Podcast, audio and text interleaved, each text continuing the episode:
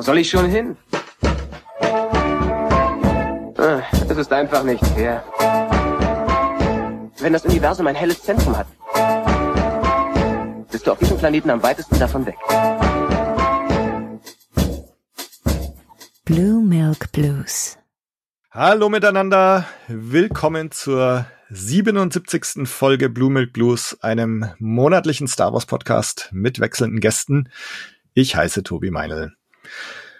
Schön, dass ihr reinhört. Wir feiern heute einen runden Geburtstag, einen 20. Geburtstag. Ich glaube, ich habe es in der letzten Folge schon kurz angekündigt und nicht überraschend handelt es sich hier um Episode 2, der am 16. Mai 20 Jahre alt geworden ist.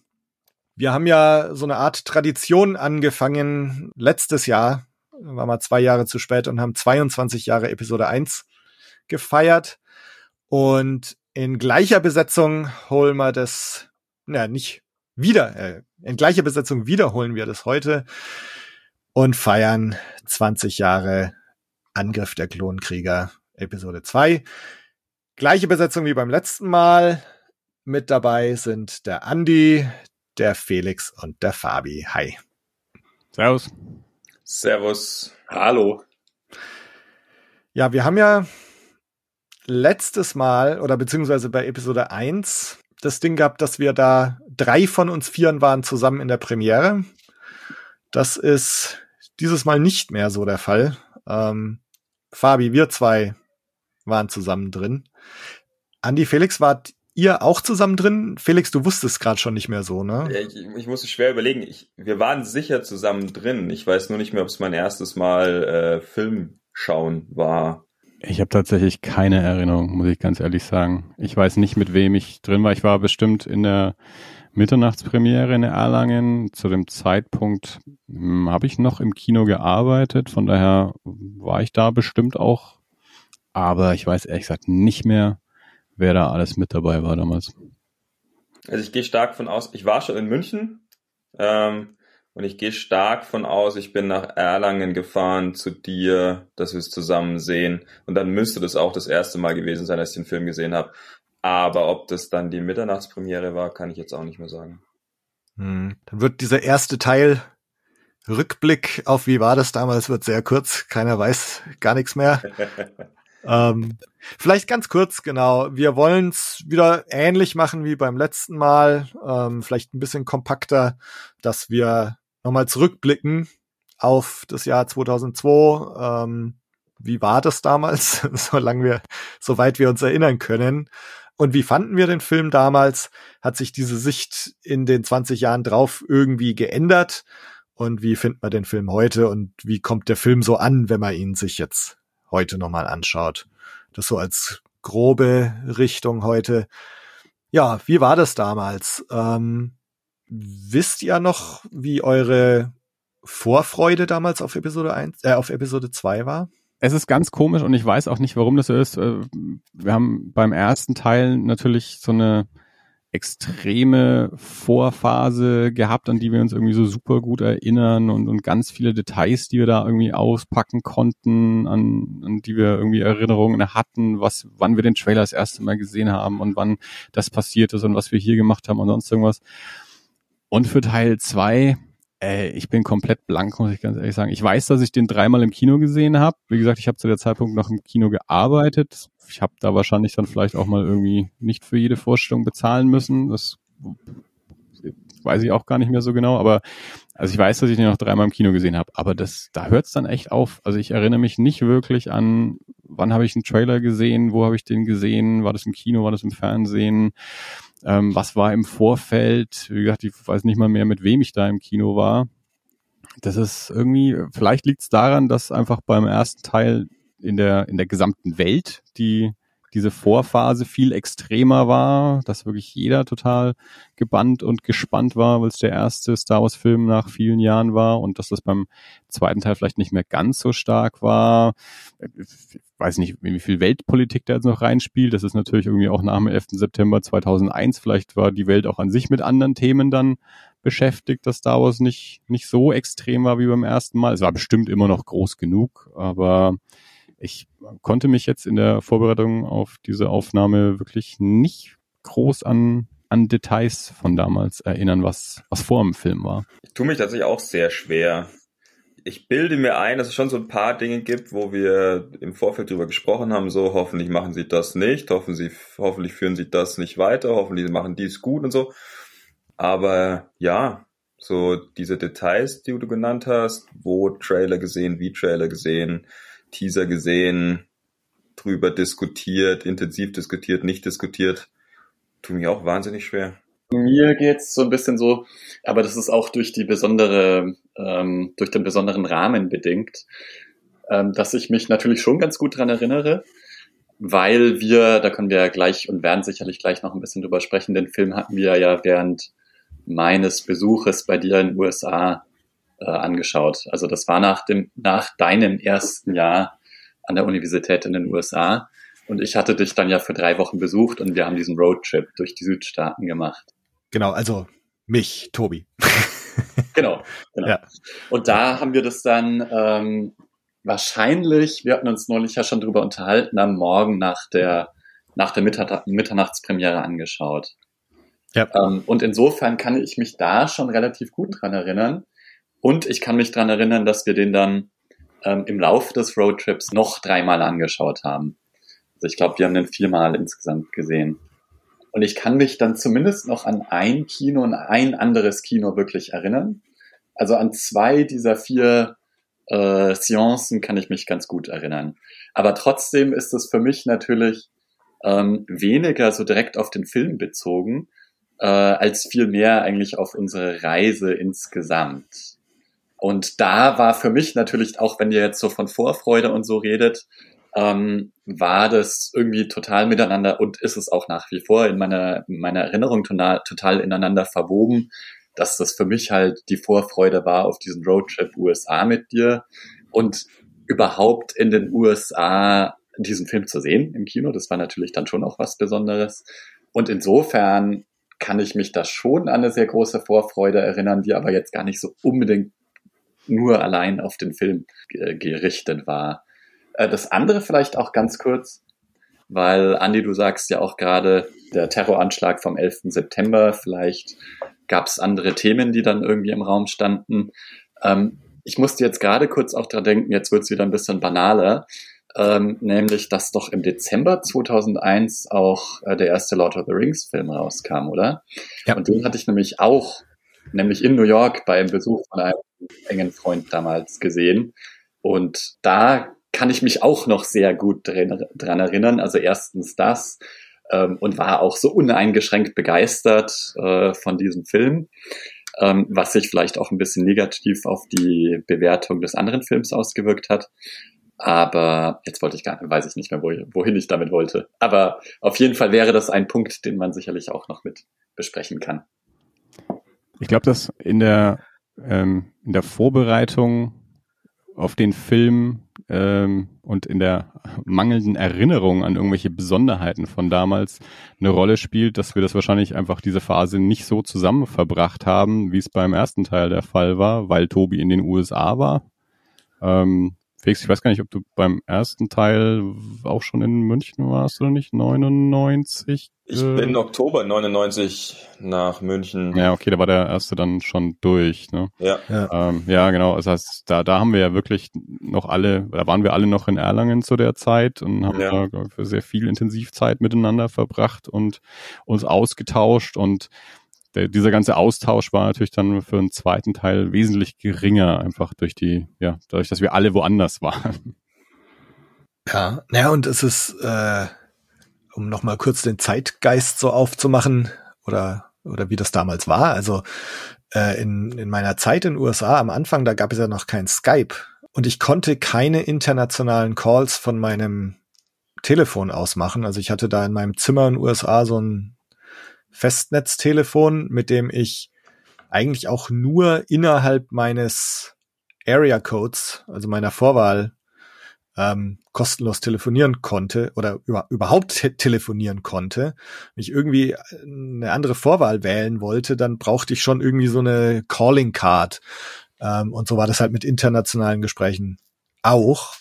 Ähm, Und insofern war das eigentlich auch relativ schwierig, dass wir uns da jetzt irgendwie lange über Star Wars ausgetauscht hätten. Also ich nehme schon an, ich weiß es auch nicht mehr so genau, dass wir schon ab und zu mal irgendwie telefoniert haben.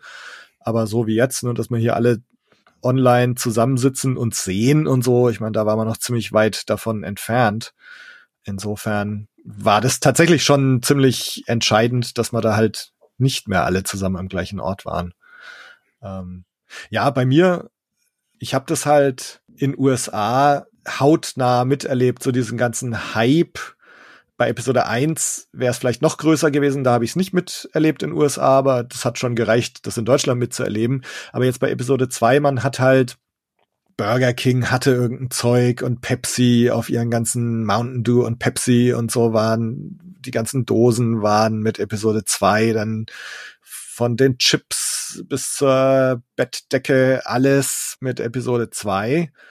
Und wir sind zum Beispiel auch, ich weiß, es gab so ein Force Friday, ähm, sind wir zum Walmart gegangen, als die ganzen Hasbro-Figuren neu rauskamen. Äh, ich weiß jetzt auch nicht mehr, wann das war. Ähm, wird im Frühjahr 2002 irgendwann gewesen sein, jedenfalls vor dem Film. Und ähm, ich bin da mit einem Freund hingefahren um Mitternacht und wir haben wie blöd halt die, die Star Wars Figuren in, in den Einkaufswagen gescheffelt. Äh, die haben halt 5,99 gekostet oder 6,99 oder so und äh, ohne Rücksicht auf Verluste halt alles da reingeschaufelt und ähm, irgendwie um zwei Uhr nachts wieder nach Hause gefahren. Also das war super. Und genau, und dann, Fabi, du kamst dann ja wahrscheinlich auch so Mitte Mai. Ähm, Semester gerade vorbei. Tage, es muss ein paar Tage davor gewesen genau. sein. Genau. Und dann haben wir unseren Roadtrip da gestartet und sind erstmal nach Huntsville, Alabama und sind da, glaube ich, genau, du hast ja schon gesagt, äh, dann nicht in die Premiere, sondern halt am nächsten Morgen in die erste Vorstellung gegangen. Weil, ich weiß auch gar nicht mehr genau, ich glaube, wir dachten, es gäbe keine Premiere. Irgendwie war das beim Kartenkauf nicht so ganz ersichtlich. Ähm, und dann hat sich herausgestellt, danach erst, dass es, dass es doch irgendwie eine Mit Mitternachtspremiere gegeben hätte. Ähm, gut, aber trotzdem schönes Erlebnis. Und genau, und dann auf dem Roadtrip wahrscheinlich viel drüber geredet, nehme ich mal an. Also das ist auch so das, woran ich mich erinnere. Ich erinnere mich irgendwie nicht mehr an den Inhalt wirklich äh, unserer Gespräche von damals, aber ich weiß, dass wir oder ich kann mich sehr gut dran erinnern, dass wir nach den jeweiligen Seancen dann immer noch lange in den Motelzimmern so lagen und uns über irgendwelche Details unterhalten haben. Ähm, aber ja, mich würde eben auch tatsächlich interessieren, worüber wir damals uns eigentlich unterhalten haben, worüber wir auch teilweise gerätselt haben. Das kann ich mir jetzt heute gar nicht mehr so richtig, kann ich heute gar nicht mehr so richtig nachvollziehen. Ja, wahrscheinlich wird man sich schon so ein bisschen über was kommt jetzt noch in Episode 3 unterhalten haben. Also ich weiß noch, dass ein so ein Thema bei uns auch war, ob Sidious und Palpatine jetzt tatsächlich ein und die gleich ein und dieselbe Figur sind. Eigentlich ist ja offensichtlich. Äh, und ich meine, wir, wir wussten ja auch, dass der Imperator Imperator Palpatine ist. Und ich nehme mal an, dass in irgendwelchen Abspannen auch drin stand Darth Sidious slash Palpatine Ian McDermott. Ähm, weiß ich gar nicht mehr so. Aber also ich glaube, dass wir uns trotzdem irgendwie drüber unterhalten haben. Vielleicht gibt's ja noch einen Twist und es sind doch gar nicht ein und dieselbe Figur. Ähm, ich glaube, so das, das Wunschdenken nach solchen Ich bin dein Vater Momenten. Aber sonst ja, so die Details, worüber man jetzt so spekuliert hat oder, oder das, das weiß ich eigentlich auch gar nicht mehr so. Ich habe auch zum Beispiel den Soundtrack vom ersten Film gekauft und für Teil zwei und drei habe ich die Soundtracks nicht. Ich habe auch den Roman zum Film von Teil eins damals gekauft und von Teil zwei und drei auch nicht. Also irgendwie ist so und, und, und gar nicht, dass ich jetzt irgendwie die, die Teile irgendwie schlechter fand als den ersten Teil. Das, das war definitiv nicht so der Fall. Aber trotzdem war dieses ganze Drumherum nicht so intensiv. Also, was vielleicht wirklich damit zusammenhing, dass einfach die allgemeine Stimmung nicht mehr ganz so wild war wie beim ersten Teil und eben, dass mir auch so die, die Ansprechpartner und die, die ganze Diskussion, die, die intensivere Beschäftigung mit den Filmen ein bisschen gefehlt hat, dadurch, dass ihr nicht mehr da wart und ich dann jetzt auch nicht irgendwie andere Leute kannte, mit denen ich das im gleichen Maße betrieben hätte. Also da war auf jeden Fall schon irgendwie was, was anders dann bei, bei Teil 2 im Vergleich zu Teil 1. Ich glaube, es ist bei mir auch ein großes Thema. Dadurch, dass ich seit zwei Jahren in München war, hier niemanden hatte, mit dem ich, wie du gesagt hast, in gleicher Tiefe und Intensität das Thema besprechen konnte, kommt der Hype schon nicht so hoch. Das ist das eine.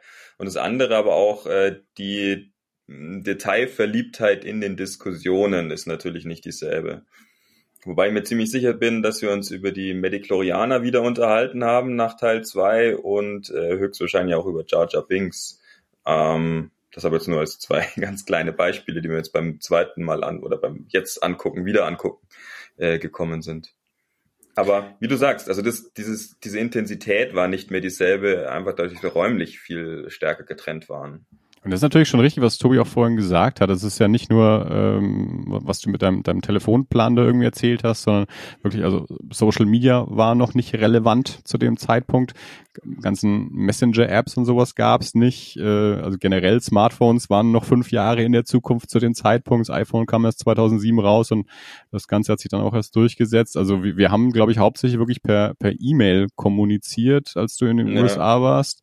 Und ja, das dann halt natürlich trotzdem auch nicht irgendwie jeden Tag. Ich glaube, ich glaub, zu dem Zeitpunkt hatte ich auch noch gar kein Internet zu Hause. Ich musste immer an die Uni gehen. Äh, und das heißt, ich habe so zweimal, vielleicht dreimal die Woche überhaupt E-Mails gelesen. Also das, das war jetzt nicht so der, der Daueraustausch dann. Ja, und es ist was anderes, wenn du zusammensitzt. So, dich irgendwie mehr oder weniger täglich siehst und dann das alles frisch ist, äh, Eindrücke frisch sind, wenn du einen Teaser-Trailer gesehen hast, sonst irgendwas gesehen hast dann ist natürlich was ganz was anderes, als wenn du dich erst hinsetzen musst, schreiben oder warten musst, bis du in drei Monaten jemanden siehst oder in zwei Monaten jemanden telefonierst oder in einer Woche jemanden telefonierst. Ich meine, ich vermute, dass das nicht der Fall war, weil, wie gesagt, wir ja diesen Film viermal auf dieser Reise gesehen haben. Mhm. Und dann sind wir, glaube ich, nach der Reise auch gemeinsam nach Deutschland zurück ähm, und haben ja. euch dann wahrscheinlich auch wieder gesehen. Ähm, aber ansonsten war, war das ja auch tatsächlich noch diese Zeit dieser Sammel-E-Mails ich kann mich noch sehr gut dran erinnern, dass du äh, damals so in den ersten Monaten, wahrscheinlich in den ersten mhm. Jahren vielleicht, äh, immer noch so E-Mails, so Sammel-E-Mails an alle Freunde geschickt hast. Ja, so ein, ein Wochenbuch. Und ja genau, und dann einer sehr langen Beschreibung. Aber es kam wahrscheinlich nicht dazu, dass du so eine E-Mail über dein Erlebnis des, äh, von Episode 2 geschrieben hast, weil das eben in diesen Zeitraum der Reise fiel und ja. dann auch nach Deutschland rückst. Ja, also ich, ich denke tatsächlich, ich, ich glaube, dass du da mit dem Herrn der Ringe schon recht hast, ähm, dass das auch noch eine Rolle gespielt hat, dass man so ein bisschen auch sich dann mit anderen Franchises beschäftigt hat. Ähm, bei mir war es so, dass ich dann 2002 bin ich im August, nachdem ich den Sommer dann in Deutschland war, im August wieder nach USA zurück, hab dann ja, das war genauso diese Monate, dann September, Oktober irgendwie neue Freundin gehabt in USA, Amanda, die zu dem Zeitpunkt dann auch angefangen hat, die Herr der Ringe Romane zu lesen. Und ich glaube, ich habe die dann bei der Gelegenheit auch noch mal gelesen. Und dann hat man noch einen Freund, den Will, der auch diese Figuren alle gesammelt hat, total begeistert. Und wir hatten Herr der Ringe ähm, Trivial Pursuit und waren dann voll in dieser, in diesem Freundeskreis voll auf Herr der Ringe fixiert. Ähm, ne, dann 2002, 2003, ähm, da ich mich dann nicht mehr so viel mit Star Wars beschäftigt. Also war dann Herr der Ringe einfach ganz, ganz präsent.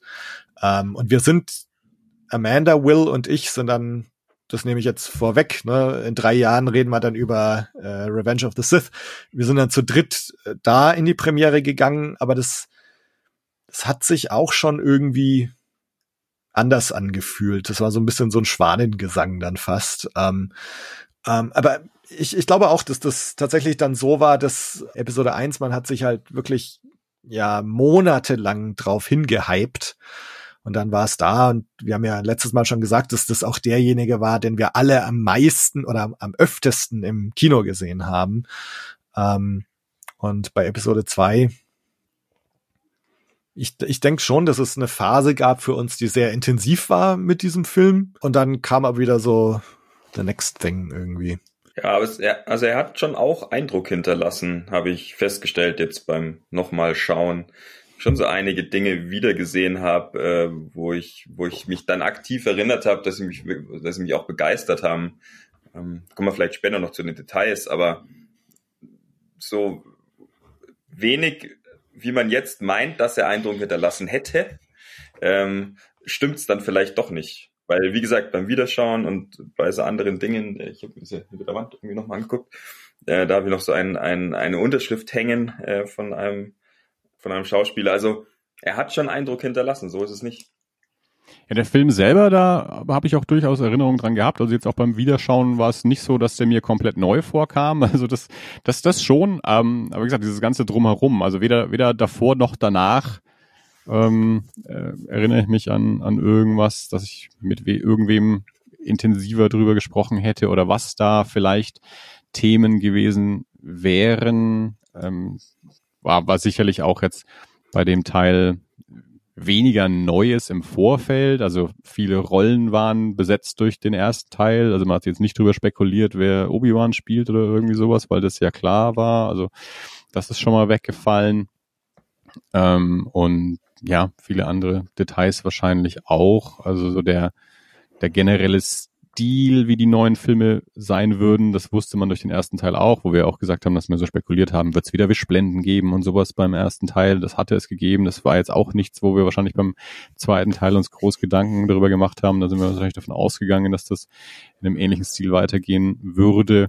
Ähm, und war es wahrscheinlich dann wirklich auch so hinterher inhaltliche Diskussionen spannender. Aber wie gesagt, da weiß ich auch nicht, mit wem ich das vielleicht diskutiert haben könnte und was es dann gewesen wäre. Ja, also ich weiß, dass wir uns auch drüber unterhalten haben vorher, so wie weit wird diese Anakin-Storyline jetzt gehen?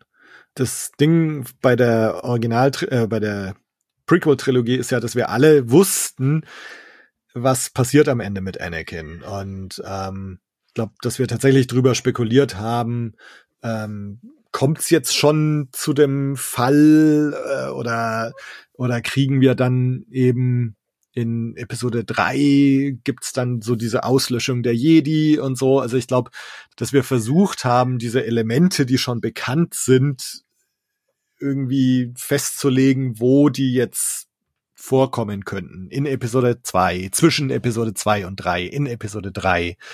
Und ich habe jetzt gerade mal hier den Teaser-Trailer aufgemacht. Das war mir auch schon gar nicht mehr so bewusst, dass man da die ganze Zeit nur das Darth Vader atmen hört.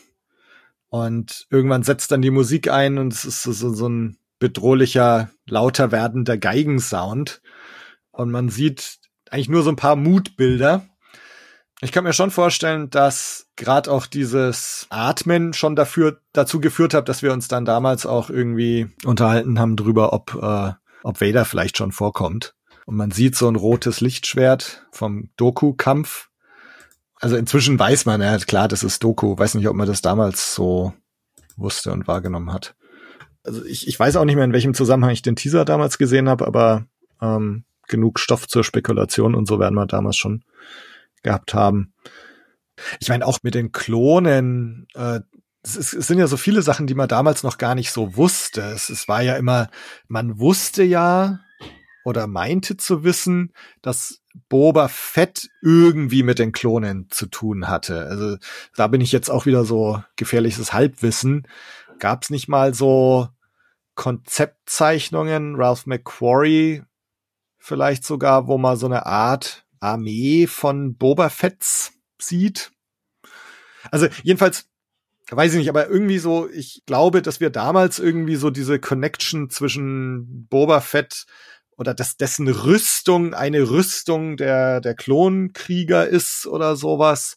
Bin mir gar nicht sicher, wie, wie das Mandalorianer-Thema damals schon so bekannt und ausgearbeitet war. Ähm, und das waren halt so viele Sachen, die, über die man jetzt gar nicht mehr so nachdenkt, weil jetzt, das ist alles so und das ist seit 20 Jahren jetzt alles etabliert. Also ich glaube schon, dass es damals noch ganz, ganz viel Zeug gab, über das wir spekuliert haben und wo wir so versucht haben, irgendwelche Informationspuzzleteile zusammenzusetzen. Wisst ihr noch, wie es bei euch war? Also ich hatte ja damals bei Episode 1 dieses komplette Informationsverbot über mich verhängt, bis ich dann unvorsichtigerweise auf dem Soundtrack äh, Qui-Gon's Noble End gelesen hatte. ähm, Daran kann ich mich erinnern, dass du das erzählt hast. Ja, das, äh, das war ein sehr einschneidendes Erlebnis. Ähm, und ich glaube, dass ich da dann etwas äh, weniger strikt war für Attack of the Clones. Also den Soundtrack habe ich gekauft, aber da habe ich tatsächlich nicht die Liedtitel gelesen. Aber ich glaube, sonst habe ich schon, äh, wenn ich mal irgendwo einen Artikel gefunden habe oder so, dass ich den gelesen habe. Das habe ich bei Episode 1 ja wirklich äh, alles nicht angeschaut. Wisst ihr noch, wie das bei euch war? Habt ihr so ein Informationsverbot über euch verhängt oder habt ihr vorher so ein bisschen was durchgelesen gehabt? Ich glaube, dass da auch ein Unterschied war, dass der erste Teil in Deutschland ja noch einige Monate später rauskam, also nach der US-Premiere. Da gab es ja noch diesen, diesen mhm. äh, zeitlichen Abstand, der, der so üblich war. Äh, und das hat sich ja dann mit Herr der Ringe verändert auch. Also Herr der Ringe war ja so einer der ersten, wenn nicht der erste große Film, der weltweit gleichzeitig rausgekommen ist. Ähm, das heißt, den wir in Deutschland sogar ein paar Stunden früher bekommen haben als die USA durch die, durch die Zeitverschiebung. Das war ein ganz seltsames Ding. Und dann ist das ja auch so weiter gegangen. Das heißt dann auch Episode 2 und 3 waren dann so Filme, die, die dann zeitgleich ins, ins Kino kamen. Das heißt, man war von daher auch schon ein, ein wenig geschützter vor Informationen, dadurch, dass man eben nicht schon monatelang ähm, ja gut, meine, der Informationsfluss war sowieso auch noch ein anderer ohne Social Media etc. Ja. Also ähm, man hatte auch gar nicht die Möglichkeit, so viel äh, zwingend davon mitzubekommen, aber wir haben ja darüber gesprochen, diese, diese geleakte ähm, Kinokameraaufnahme von Episode 1, ähm, die dann so kursiert ist, die manche Menschen dann auch schon hatten. Also was gab es dann halt bei Episode 2 dann auch nicht durch diesen gleichzeitigen ähm, Verleih weltweit. Also ich kann mich nicht dran erinnern. Ähm, ich vermute aber, dass es nicht der Fall war. Äh, aber es war ja, wir hatten uns da ja letztes Mal schon ein bisschen drüber unterhalten, auch bei Episode 1 bei mir nicht ganz so der Fall. Liegt auch sicherlich ein bisschen so daran, dass ja auch so ein kleiner Altersunterschied zwischen uns ist und der damals noch ein bisschen relevanter war. Und für mich Episode 1, da war ich da wirklich noch, keine Ahnung, also auf jeden Fall war ich noch Schüler und ihr wart alle schon Studenten. Und da waren auch, äh, ich weiß gar nicht, inwieweit wir uns in dieser Gruppe auch so viel drüber unterhalten haben.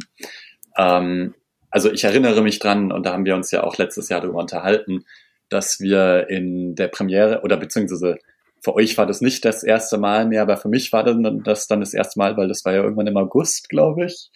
Äh, und ich äh, kam dann gerade aus dem Urlaub zurück und dann bin ich mit euch da rein und wir waren in Nürnberg.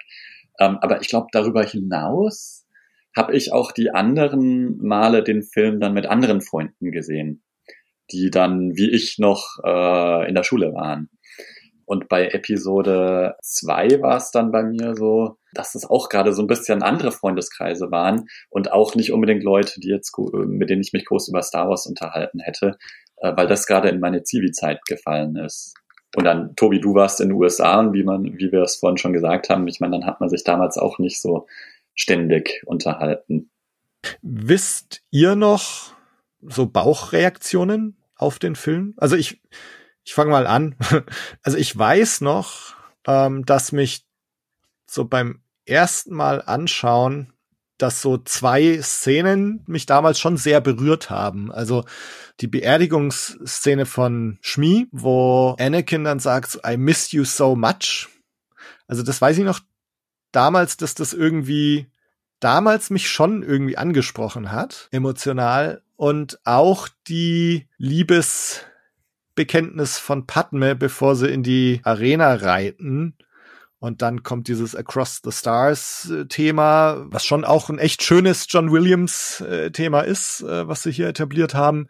Und auch das hat mich damals irgendwie sehr berührt.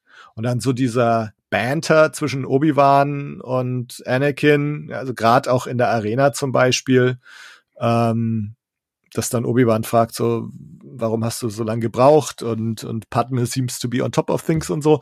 Also das war so ein, so ein anderes Ding, dass auch so die Sprüche und der Humor auch irgendwie bei mir funktioniert haben. Ähm, das, das sind so die Dinge, an die ich mich jetzt tatsächlich noch erinnere, dass die damals in mir irgendwie was ausgelöst haben. Ich tue mich so ein bisschen schwer, das auseinanderzuhalten, was ich heute denke, wenn ich den Film sehe und was ich denke, was ich damals dachte und das, was ich tatsächlich dachte damals. Ähm, ich denke aber, dass ich zum Beispiel diese Szenen von Coruscant äh, sehr cool fand, weil ich die auch heute eigentlich wieder sehr cool fand. Also die, die Szenen so Anflug auf Coruscant äh, und auch, dass man so diesen, diesen Underbelly von Coruscant gesehen hat. Äh, das fand ich damals, glaube ich, schon sehr cool. Ähm, ich glaube, dass ich auch den Dex äh, schon damals irgendwie ziemlich cool fand und den fand ich heute auf jeden Fall wieder sehr cool. Ähm, und eine Sache, die ich ganz bestimmt sagen kann, ist, dass ich Obi-Wan einfach sehr gut fand. Mhm. Ähm, und ich meine, den fand ich schon in Episode 1 damals sehr gut, aber er hatte halt in Episode 2 dann einfach noch mehr Gravitas äh, mit Bart und langen Haaren. Und ähm, also das kann ich sagen, dass ich das eigentlich von Anfang an sehr cool fand. Also ich erinnere mich auf jeden Fall an ein paar Sachen, die ich damals richtig gut fand, die mich beeindruckt haben, die mir auch hängen geblieben sind und die mir auch so über die Jahre immer wieder in den Kopf gekommen sind, wenn es mal irgendwie um Episode 2 ging, auch wenn ich den eben nicht so häufig gesehen habe eigentlich dann im, im Nachgang. Ähm, der, der Fenstersprung äh, zu Beginn äh, oder relativ zu Beginn des Films, so dieses äh, aus dem Stand ohne nachzudenken, einfach direkt raus aus dem Fenster, egal was da draußen ist, äh, ohne irgendwie Rücksicht auf Verluste. Also da weiß ich, dass mich das im Kino schwer beeindruckt hat und hinterher dann irgendwie auch gesagt habe, so dass das das zeigt irgendwie so, dass die Jedi einfach die coolsten Säue im Universum sind oder irgendwie sowas. Ähm, äh, dann die Szene in der in der Bar, wenn hier der der der Drogi irgendwie da äh, seine Pixie Sticks da irgendwie loswerden werden will und äh, der verdammte Priester ihm dann irgendwie klar macht, dass er zu Hause sein Leben überdenken soll. und ähm, die die Monster tatsächlich in der in der Arena dann, die mir sehr ich war mir jetzt beim diesmaligen Angucken nicht mehr so sicher, aber damals hatte ich irgendwie so den Eindruck, dass die von ihrer Animation her stark angelegt waren oder angelehnt waren an Stop-Motion-Animationen. Die sind natürlich CG animiert, ist vollkommen klar, aber ich hatte damals den Eindruck so von, von, von der ganzen Textur, von der Bewegung, dass das wirklich mehr so Ray Harryhausen-Hommagen waren und sich, sich an, an Stop-Motion orientiert haben in der, in den ganzen Bewegungen. Ähm, natürlich auch Phil Tippett, der ganze Stop-Motion für die Originalfilme gemacht hat und ja auch heute noch Stop-Motion macht. Also das waren Sachen, die mir ja über die Jahre immer wieder auch in, in den Sinn gekommen sind, die mir gefallen haben, die mir hängen geblieben sind. Ja, also gerade wie du wie Fabi schon gesagt hat, Coruscant, äh, Fenstersprung und so weiter. Ich weiß, dass mich das auch alles damals sehr stark beeindruckt hat.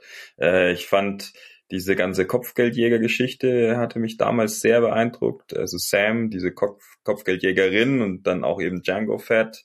Ähm, überhaupt Django Fett weiß ich, dass mich damals sehr äh, beeindruckt hat oder hängen geblieben ist auf jeden Fall. Und ja, Obi-Wan sowieso. Also die Entwicklung von Obi-Wan vom ersten zum zweiten Film fand ich auch äh, extrem gut gemacht. Hat mir extrem viel Spaß gemacht damals schon und hat mich auf jeden Fall beeindruckt. Camino vielleicht noch. Camino fand ich auch, glaube ich, damals gleich sehr cool. Ja, ja, das ist zum Beispiel eine Sache, Fabi, die wir ja auch ganz oft so besprochen haben in unseren Star Wars Gesprächen über die Jahre, ähm, auch zu Zeiten, als noch die ähm, äh, Prequels noch gar nicht existierten. So, wir haben ja in der Originaltrilogie so den Waldplanet oder den Waldmond, den Wüstenplanet, den Eisplanet. Äh, und dann haben wir uns ja immer so drüber unterhalten, was könnte es denn noch für Planeten geben? Und, und so, ne, der Wasserplanet war definitiv einer, der irgendwie noch gefehlt hatte. Ähm, mit Mustafa gab es dann in Episode 3 noch den Feuerplaneten. insofern glaube ich, war Camino schon auch so, ah, cool, ne, jetzt kriegen wir unseren Wasserplaneten. Ja, auf jeden Fall.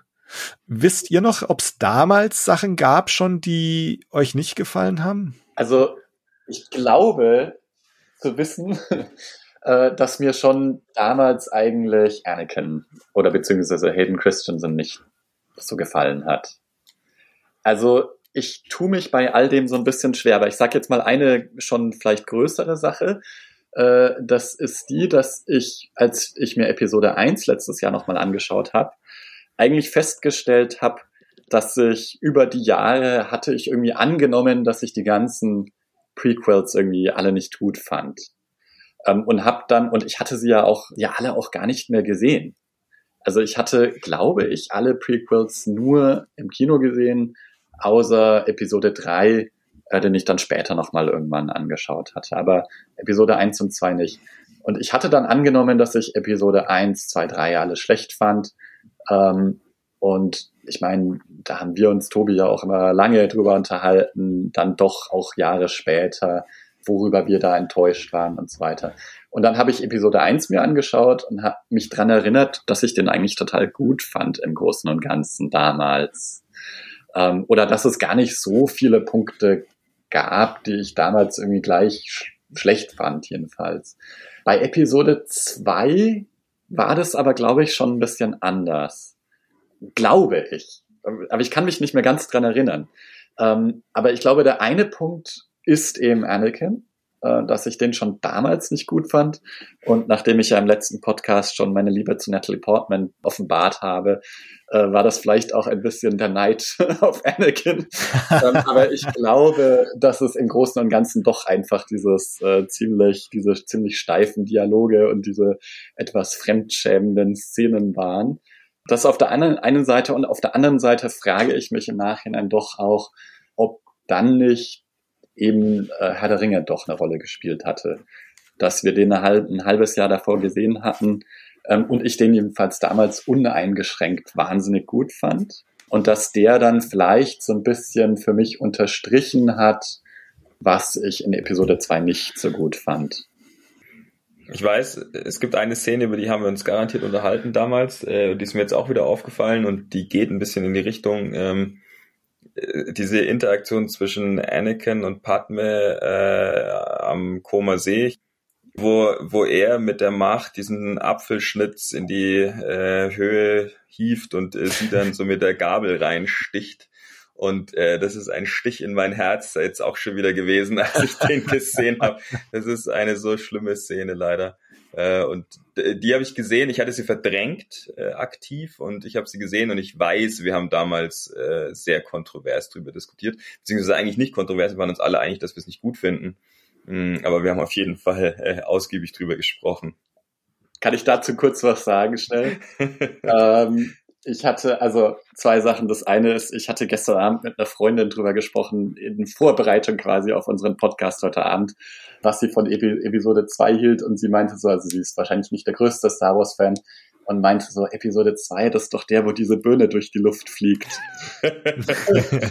und äh, das ist eine, das andere ist, das ist eine der Szenen, die für mich so auch in mein Hirn gebrannt ist, als furchtbare Szene. Und ich eigentlich sagen muss, dass ich sie jetzt so schlimm gar nicht mehr fand. Ich habe sogar das Making-of dann irgendwann mal gesehen von dieser ganzen Szene, wie die es gemacht haben und so. Da erinnere ich mich ehrlich gesagt gar nicht daran, dass wir die damals so schlimm fanden. Das kann gut sein, aber das ist mir jetzt beim Anschauen nicht wieder irgendwie in Erinnerung gekommen. Äh, vor, vielleicht auch, weil ich eine andere Szene viel, viel schlimmer fand aus, aus heutiger Sicht, die mir aber damals wahrscheinlich auch vollkommen egal war, äh, wie Anakin sich draußen an der Balustrade so schlimm an Padme rancreept und sie da streichelt und so und, und diesen, so ein ganz creepy Gesichtsausdruck auch hat, wie so ein Serientäter irgendwie. Also das war eine sehr, sehr gruselig übergriffige äh, Sequenz da. Also das ist natürlich, äh, ich bin, bin ja auch 20 Jahre älter und weiser als, als damals. Also damals ist mir das nicht allzu schlimm aufgefallen, aber heute auf jeden Fall schon. Ich bin mir nicht sicher, ob ich damals irgendwas schon so richtig nicht so dolle fand. Ich weiß, was mir jetzt nicht so gut gefallen hat. Und ich, ich ich weiß nicht, ob ich das damals auch schon so formuliert habe, aber ich fand Camino nicht so geil, zumindest nicht ähm, nicht die Innensequenzen. Also außen so Kampf und sowas äh, auf dieser ja, verregneten, nassen Plattform und das alles, das, das ist schon ganz cool. Aber ansonsten muss ich sagen, gerade so innen und auch die, die Aliens da, ganze, ganze Design, das, das ist so eine Sequenz, die ich irgendwie nicht in so doller Erinnerung habe, auch diesmal nicht so geil fand. Ähm, auch so ein bisschen ähm, wenn, wenn Obi-Wan da ankommt und sie dieses Gespräch führen und ähm, so meint, ah, jetzt, ja, sie, endlich sind sie da und jetzt können sie sich endlich ihre Armee anschauen und so. Obi-Wan so von, also so ganz offensichtlich von nix einen Plan hat, also überhaupt nicht weiß, wo er ist und warum und was da passiert. Und äh, der andere ihm dann so vollkommen ähm, alles so, so darlegt, so nach dem Motto, naja, sie, sie wissen doch, der, der und der hat es dann damals in Auftrag gegeben und dann ist das passiert und so viel haben wir jetzt und so und schön, dass sie jetzt da sind. Also so, was mir so von der von der Logik des Dialogs irgendwie auch überhaupt nicht so so aufgeht. Also ich finde das eine der der uninteressanteren Sequenzen in dem Film. Bei mir sind es tatsächlich so Details gewesen, die mich am meisten gestört haben. Äh, mich hatte grundsätzlich bei Episode 1 ja gestört, und da kann jetzt der arme Jake Lloyd nix dafür, aber Andy, du weißt auch, ich, ich habe ja jahrelang immer so, Kinder gehören nicht in Star Wars irgendwie. Ne? Das, das war irgendwie so, in mein Star Wars haben Kinder irgendwie nicht so reingepasst. Und dann hat mich das grundsätzlich schon mal sehr gestört, dass, wir, dass wir jetzt diesen achtjährigen Anakin da haben. Und dass wir jetzt halt ein Boba Fett auch noch als Kind zu sehen bekommen, äh, also das hat mich in der Sache schon so gestört. Und dann hat der noch diese blöde Lache äh, in diesem Asteroidengürtel, äh, was dann für mich noch so Sahnehäubchen war. Also das, das hat mich damals schon total gestört. Ähm, die Lache stört mich heute immer noch. Dass, dass er jetzt ein Kind ist, äh, da hat inzwischen auch so die Altersweisheit eingesetzt. Also das, das stört mich jetzt eigentlich. Die Tatsache stört mich jetzt tatsächlich gar nicht mehr. Aber ich weiß noch, also das, das war so ein Ding, was mich damals ziemlich gestört hat. Und was mich auch gestört hat, und da kommt jetzt vielleicht auch wieder so ein bisschen das Thema Herr der Ringe mit rein, dass ich fand, dass es sich teilweise zu sehr auf CGI äh, verlassen hat. Ähm, und vor allem fand ich es bei diesem Bankenclan Alien, ähm, den man in diesem Separatistenrat sieht, der so der, der aber so, so vollkommen CGI ausschaut. Also wenn man sich da jetzt auch so Screenshots anschaut, ähm, wie der hier in Episode 2 ausschaut und wie die Moons dann in, keine Ahnung, in The Clone Wars in den Cartoons ausschaut, ähm, also da siehst du kaum, also du kannst teilweise, wenn du die, die Stills siehst, dann weißt du fast schon nicht mehr, ist das jetzt aus dem Cartoon oder ist das aus dem Realfilm. Ähm, das waren dann so Momente, wo ich mir auch gedacht habe, mein Gott, könnt ihr nicht, also warum nicht dann manchmal doch einfach eine Gummimaske nehmen äh, und, und halt praktische Effekte machen? Ähm, und warum dann auf Teufel komm raus jetzt hier ähm, CGI reinquetschen? Also, ich meine, es ist ja so, sie haben ja auch viel Realeffekte verwendet und es, ist, es sind ja diese berühmten Statistiken, dass sie für Episode 1 viel mehr Modelle gebaut haben als, als für die Originaltrilogie und so weiter. Nichtsdestotrotz finde ich, sind es halt äh, solche Momente in Episode 2, wo es einfach so unausgegoren ausschaut, ähm, was mich damals einfach irgendwie total gestört hat. Und das sind auch so die Dinge heute noch, wo ich sage, also auch da ist er manchmal vielleicht ein bisschen schlecht gealtert, obwohl ich insgesamt sagen muss, dass ich schon finde, dass Episode 2 schon irgendwie cool ausschaut und dass da viele geile visuelle Sachen drin sind. Ähm, genau. Aber das waren so tatsächlich die zwei Sachen, die mich damals so unmittelbar gestört haben. Ähm, ich glaube, so diese Anakin Padme-Geschichte und auch Anakin selber, so beim, wie gesagt, beim ersten Mal anschauen war die Bauchreaktion eigentlich erstmal so, dass ich emotional mitgegangen bin. Ich glaube aber schon, dass einem dann so beim zweiten, dritten, vierten Mal anschauen so langsam gedämmert ist, dass das doch irgendwie so ein bisschen Fremdschämartig ist teilweise. auch da wieder, ne, das waren so Sachen, die ich aber auch gar nicht vielleicht so zugeben wollte erstmal, weil ne, erstmal, hey, neuer Star Wars Film und man will den irgendwie gut finden. Also ähm, in den Jahren drauf, ihr habt jetzt schon so angedeutet, dass viele von euch den dann eigentlich gar nicht mehr so gesehen haben jetzt in den in den Jahren. Ich selber habe, wenn ich die Filme ranken musste, also wir, ich glaube, wir haben einmal im Podcast haben mich die Gäste gefragt. Ich glaube, das war so zu Zeiten von Rogue One oder vielleicht auch zu Zeiten von Erwachen der Macht, ähm, wie ich die Filme denn ranken würde. Und ich habe damals eigentlich Attack of the Clones immer ziemlich verlässlich auf den letzten Platz gesetzt.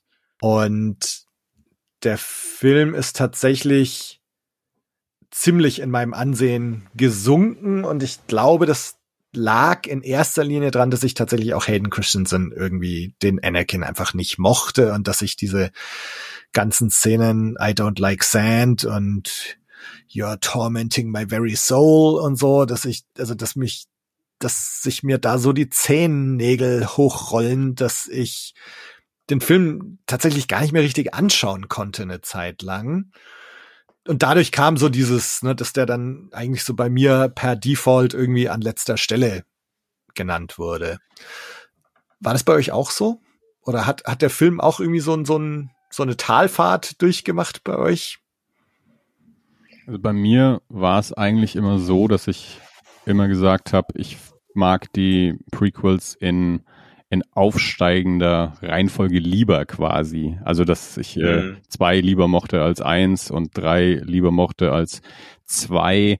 Das aber wirklich auch so aus so einer ja, diffusen Erinnerung heraus, dadurch, dass ich sie dann eben auch wirklich lange Zeit überhaupt nicht gesehen habe. Also ich, ich vergesse immer, dass ich die alle mal so vor na, acht, neun, zehn Jahren ungefähr mal gesehen habe. Haben wir mit Freunden mal über ein paar Wochenenden verteilt alle sechs Teile angeschaut. Dass das passiert ist, vergesse ich immer also ich habe da, da, ich glaube, wir haben immer drei Filme am Stück angeschaut oder so und dann bin ich auch irgendwann müde geworden und habe nicht mehr viel mitbekommen, irgendwie so ein bisschen weggepennt wahrscheinlich. Das heißt, ich kann gar nicht genau sagen, wie viel ich da vom, vom jeweiligen Film dann so mitbekommen habe, aber ich habe da also wenige aktive Erinnerungen daran. Also so, ich, ich habe lange Zeit immer behauptet, ich habe ich hab Episode drei seit dem Kino nicht gesehen und dann fällt mir mal ein, ach nee, du hast den vor fünf Jahren oder so, also ne, jetzt halt irgendwie vor acht, neun, zehn Jahren irgendwie das letzte Mal, letzte Mal gesehen. Ähm, das heißt, eigentlich war das jetzt ähm, diese Woche so, klar natürlich auch in der Vorbereitung für den Podcast schaut man Sachen auch nochmal intensiver und, und anders an, aber das war jetzt so der, das erste bewusste Wiederanschauen seit, ja, wahrscheinlich ungefähr seit der im, im Kino war, seit fast 20 Jahren.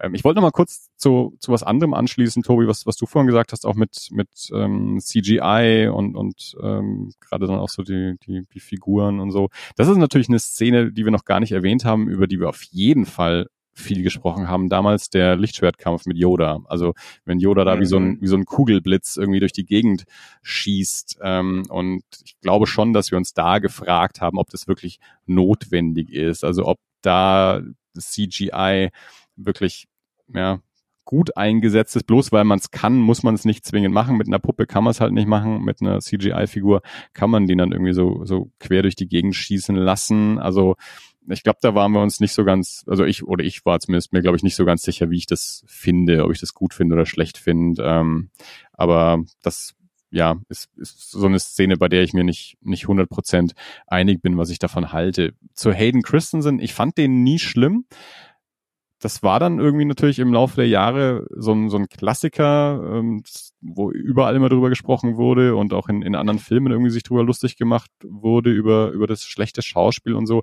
Ich habe mich dann immer gefragt, ob das ähm, ob das an der Synchro liegt, dass das quasi das so ein bisschen glättet. Ähm, also die, die paar Szenen, die ich jetzt auch so in Making-ofs und so im Original gesehen habe, äh, wo ich dachte, was, wie, wie spricht der denn da? Aus, aus, aus welchem Südstaaten-Kaff kommt der denn, die, dieser Charakter? Ähm, so, der, so, so ein harter Akzent irgendwie.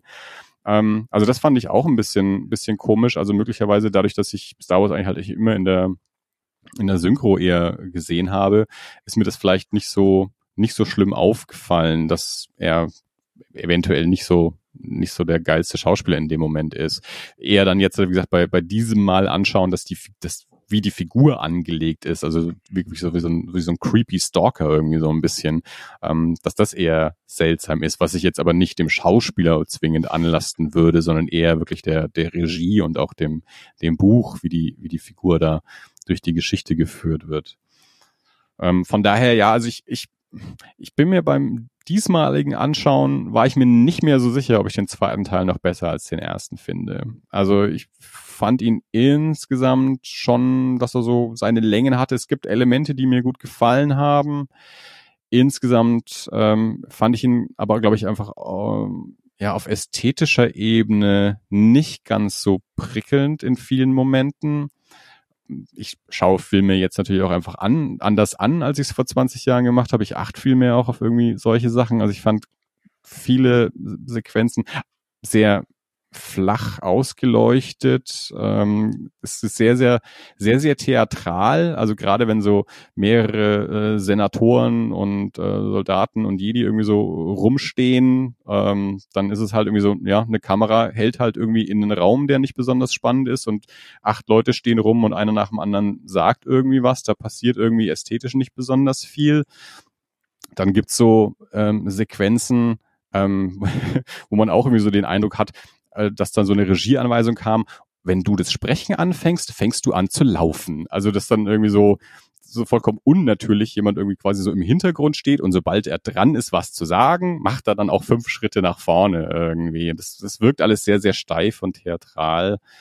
Ähm, und da habe ich mir auch Gedanken drüber gemacht, ähm, ob das also zum einen, man sagt ja immer, George Lucas ist nicht so der geilste Regisseur, der jetzt irgendwie im Kameraarbeit, er ist einfach da auch kein Steven Spielberg, der weder in der Schauspielführung noch so in der Kameraarbeit äh, besonders gut wäre. Erschwerend kommt vielleicht bei Episode 2 hinzu, dass das der erste Star Wars Film war, der mit einer digitalen Kamera gedreht wurde, die zu dem Zeitpunkt noch sehr groß, sehr schwer und äh, sehr verkabelt war. Also man war sehr, sehr stark äh, an einen Ort gebunden. Die Kamera ähm, war nicht entfesselt, ähm, wie, wie man sich über Jahrzehnte hinweg mit klassischen Filmkameras irgendwann erarbeitet hatte, dass man eben beweglicher war, sondern so eine Digitalkamera hing an einem riesen Strang von Kabeln dran ähm, und ja, war dadurch einfach sehr viel weniger beweglich. Ähm, also ich vielleicht kamen diese zwei Elemente zusammen, Kamera schwerer beweglich und George Lucas an sich einfach nicht der,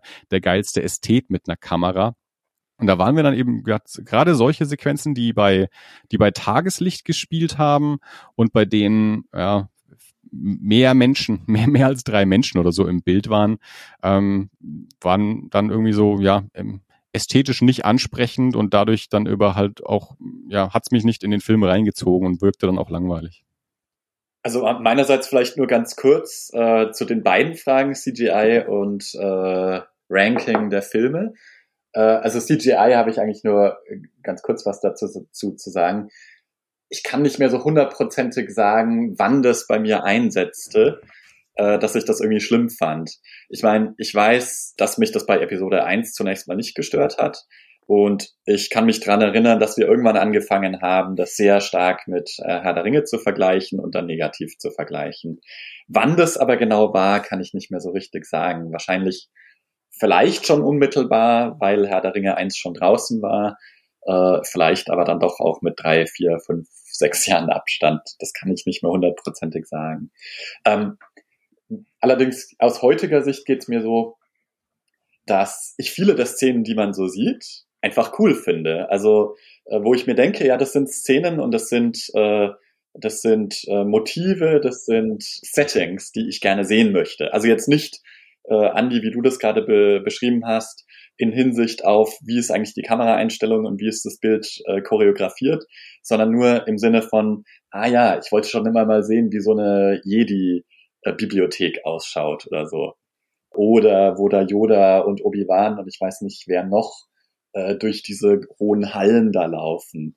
Ähm, und das fand ich schon sehr cool, wobei das halt, wenn man sich das heute anschaut, das halt schon irgendwie ein bisschen schlecht ausschaut. Also ähm, und da ist es dann, apropos hohe Hallen, natürlich bei Herr der Ringe schaut es tatsächlich einfach viel besser aus. das nur zu CGI, so von meiner Seite. Ich meine, da gäbe es dann vielleicht noch andere Sachen zu sagen, aber ähm, ich glaube nicht, dass mir das damals irgendwie aufgefallen ist. Äh, von dem Ranking her war in meiner Erinnerung Attack of the Clowns immer der schlechteste. Äh, also wie du es gesagt hast, äh, ich hätte auch ihn automatisch auf den letzten Platz gesetzt. Ich denke, dass ich das vielleicht heute wieder machen würde, allerdings nicht mehr mit so einer Überzeugung. Also wir werden ja gleich drüber sprechen, wie wir den Film jetzt eigentlich fanden. Ähm, mir ginge es wahrscheinlich so, dass ich trotzdem den Episode 3 vielleicht irgendwie am besten und am interessantesten finde würde. Wobei, dazu müssten wir jetzt auch noch mal sehen. Äh, bei Episode 1 ist es bei mir halt einfach so, äh, dass ich das nicht so, nicht so objektiv beurteilen kann.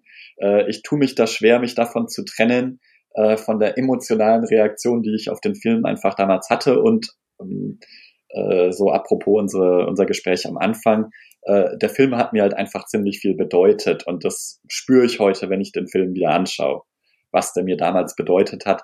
Deswegen würde ich den auch von daher, nicht unbedingt von der Filmqualität, äh, automatisch irgendwie eine Stufe höher setzen als Episode 2. Also ich, ähm, um da nochmal anzuschließen, was Fabi jetzt gerade so gesagt hat über so verschiedene ja, Szenen oder Motive, die du einfach gern siehst und gern siehst. Also solche Momente hatte ich in dem Film durchaus auch. Ähm, das waren dann aber eben eher nicht Sequenzen, die bei natürlichem Licht aufgenommen wurden. Also ich mochte dann tatsächlich eher so komischerweise die Sequenzen, die, die eher dunkel waren, wo Farben dann auch einfach deutlicher rausgekommen sind, die nicht so flach ausgesehen haben. Das ist zum einen dann einfach Coruscant, ähm, dann auch die, ja, die, die vorhin schon angesprochene Kneipensequenz. Äh, ähm, da fand ich es auch ganz interessant. Wir haben ja bei Episode 1 drüber gesprochen, dass das, ähm, es gibt diesen, diesen POV-Moment mit, äh, mit 3PO in, in Episode 1 und dass das so der einzige POV-Moment in, in allen Filmen ist. Ähm, und da bin ich, das würde ich zu, nicht mehr so zu 100 Prozent so behaupten, jetzt wo ich Teil 2 nochmal gesehen habe. Da gibt's dann auch so eine Sequenz, wo, und ich, ich glaube, es ist aus, aus Sams Sicht, es gibt so, so eine Kamera, die, ähm, ja, Gangfahrt ist es ja nicht, äh, wo die Kamera so Obi-Wan oder so hinterherläuft. Ich hätte mir das aufschreiben sollen, welche Figuren da genau beteiligt sind. Aber da gibt's eben so, so, eine, so eine mehr oder minder POV-Kamera. Es ist nicht so eindeutig, wie, wie es jetzt bei 3PO war, wo es so vollkommen klar ist, dass das exakt seine Sicht ist. Aber trotzdem, das, das war wieder so ein, so ein kleines visuelles Moment, das ich, das ich spannend fand, das irgendwie ein bisschen anders war, das anders ausgesehen hat. Und man gedacht, okay, da, da wird mal ein bisschen was ausprobiert. Ähm, das, das fand ich ganz gut. Und dann aber eben auch sowas wie am, am Ende, so dieses ganze Gefecht in der, in der, in dieser Fabrik. Ist das Geonosis? Ich bin mit den Namen nicht so 100% sicher. Also da, wo es, da, wo es wirklich so künstlich war. Also ich fand die künstlichen ähm, Motive spannender als so die, die echten Sets. Einfach dadurch, glaube ich, dass sie da die Farben mehr aufgedreht haben, dass da mehr Kontraste waren aus hell und dunkel, gerade so diese ganze Feuer und, und ja, das, die, das Dunkle drumherum, all solche Geschichten, das fand ich ästhetisch einfach ansprechender, ähm, ja, als dann solche Schlafgemach-Sequenzen oder, oder wir stehen am See rum äh, oder tollen auf der Wiese. Ähm, das, das hat mich dann weniger angesprochen. Das fand ich visuell dann da nicht so interessant. Aber es es gab diese, diese Momente, auch generell so Design, also auch die Figur Sam, also Felix ist vorhin auch schon mal angesprochen, fand ich auch sehr cool, also vom, vom ganzen Design her auch so, auch, auch, auch das Schiff, auch das Schiff von Obi-Wan, ähm, finde ich ziemlich gut. Ähm, aber ja, es war, es war so ein, ein bisschen ein Hin und Her. Also es, es war für mich nicht so durchgehend, dass ich dass ich interessiert war an dem, was da, was da passiert und wie es aussieht, sondern immer nur so im, im Wechsel quasi. Ich meine, es gibt eine, du hast auch schon die, die Beerdigung von Schmier angesprochen. Das ist ja auch eine, eine ganz tolle Einstellung, die so von sehr weit weg gefilmt ist, wenn Anakin dann da zurückkommt und man so die, das, das, das Haus sieht und die ganzen Charaktere so vor dem Haus stehen sieht, während er ankommt. Das ist ein bisschen so eine, so eine, so eine ähm, John Ford Western-Einstellung, wenn die Kamera so weit weg ist und so die, die Weite dahinter von, von Tatooine und nur so diese kleinen Menschen so ein bisschen im, im Bild und so. Also das, das, das hat schon so seine, seine Momente gehabt, die, die auch eine, eine Stärke ähm, und eine, eine Wirkung auch erzeugt haben. Ich nehme auch noch mal ein paar Stichpunkte jetzt auf, ähm, und zwar wir sind jetzt schon ziemlich so eine, in, de, in eine Diskussion gegangen, so wie sehen wir den Film heute. Ich möchte jetzt aber noch mal zwei Punkte aufnehmen oder drei, äh, die ihr jetzt gerade genannt hattet, die auch so ein bisschen programmatisch dafür sind, wie ich den Film damals gesehen habe oder wie sich das dann auch geändert hat in meiner Wahrnehmung und wie ich ihn heute sehe. Und zwar also zum einen Hayden Christensen, Yoda und das Digitale. Ich fange mal an mit, mit dem Hayden. Also irgendwann hatte ich dann tatsächlich auch so einen Punkt erreicht, wo ich ihm auch gar keine Chance mehr gegeben habe. Also wo ich die Tatsache, dass er dann zum Beispiel in der überarbeiteten Version von Rückkehr der Jedi-Ritter auf einmal den Anakin Force Ghost, den wir kennen, ersetzt. Da habe ich echt die Krise gekriegt, dass wir jetzt da Hayden Christensen auf einmal sehen. Ähm, und das hat mir tatsächlich so eine Zeit lang ziemlich den Spaß an Star Wars fast genommen. Also so, dass ich dann, ich, ich, ich habe irgendwann tatsächlich gesagt, so ich, ich schaue mir die Prequels gar nicht mehr an, weil ähm, na, wenn ich so tue, als gibt's die nicht, dann gibt's die auch nicht und dann dann braucht man sich nicht vorstellen, dass jetzt Hayden Christensen hinter der Darth Vader Maske steckt und so. Also da war ich so richtig, mh, mm, also ich, ich konnte mit ihm irgendwie überhaupt nichts anfangen und das, das war so ein Punkt, der mir auch wirklich Episode zwei und drei eigentlich ziemlich madig gemacht hat. Es ist tatsächlich so, glaube ich. Also ich habe jetzt beim nochmal anschauen auch immer nochmal so ein paar, also ich habe auf Englisch angeschaut und habe dann ein paar Szenen nochmal auf Deutsch angeschaut. Und ich glaube, dass die Synchro da tatsächlich ähm, das Ganze noch ein bisschen besser macht. Also so die, der ganze Tonfall von Hayden Christensen im Englischen, der hat so einen, so einen, so einen komisch teilnahmslosen Ton. Und so ich, ich, unemotional oder ich, ich, äh, ganz, ganz schwer zu beschreiben, der das Ganze auch Jetzt sind die Dialoge halt eh schon hölzern und jetzt ist das Schauspiel teilweise dann vielleicht auch ein bisschen Overacting oder oder Underacting oder wie auch immer. Und dazu kommt dann aber noch so diese, dieser Ton im Englischen, wo ich wirklich lange, lange Zeit irgendwie nicht viel damit anfangen konnte.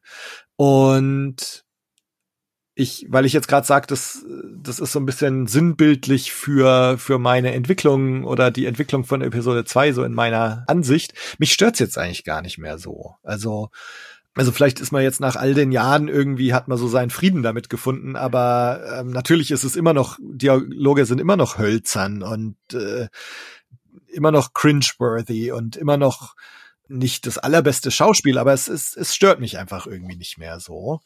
Ähm, der digitale Yoda, ich glaube, dass ich den sogar beim allerersten Mal in dieser Szene eigentlich ziemlich cool fand sogar. Und ich glaube, Fabi, weiß nicht mehr, ob es so war, ich glaube schon, dass es da auch im Kino irgendwie so ein bisschen Applaus gab, als Yoda dann auftauchte und als er dann auf einmal sein Lichtschwert rauszieht und so.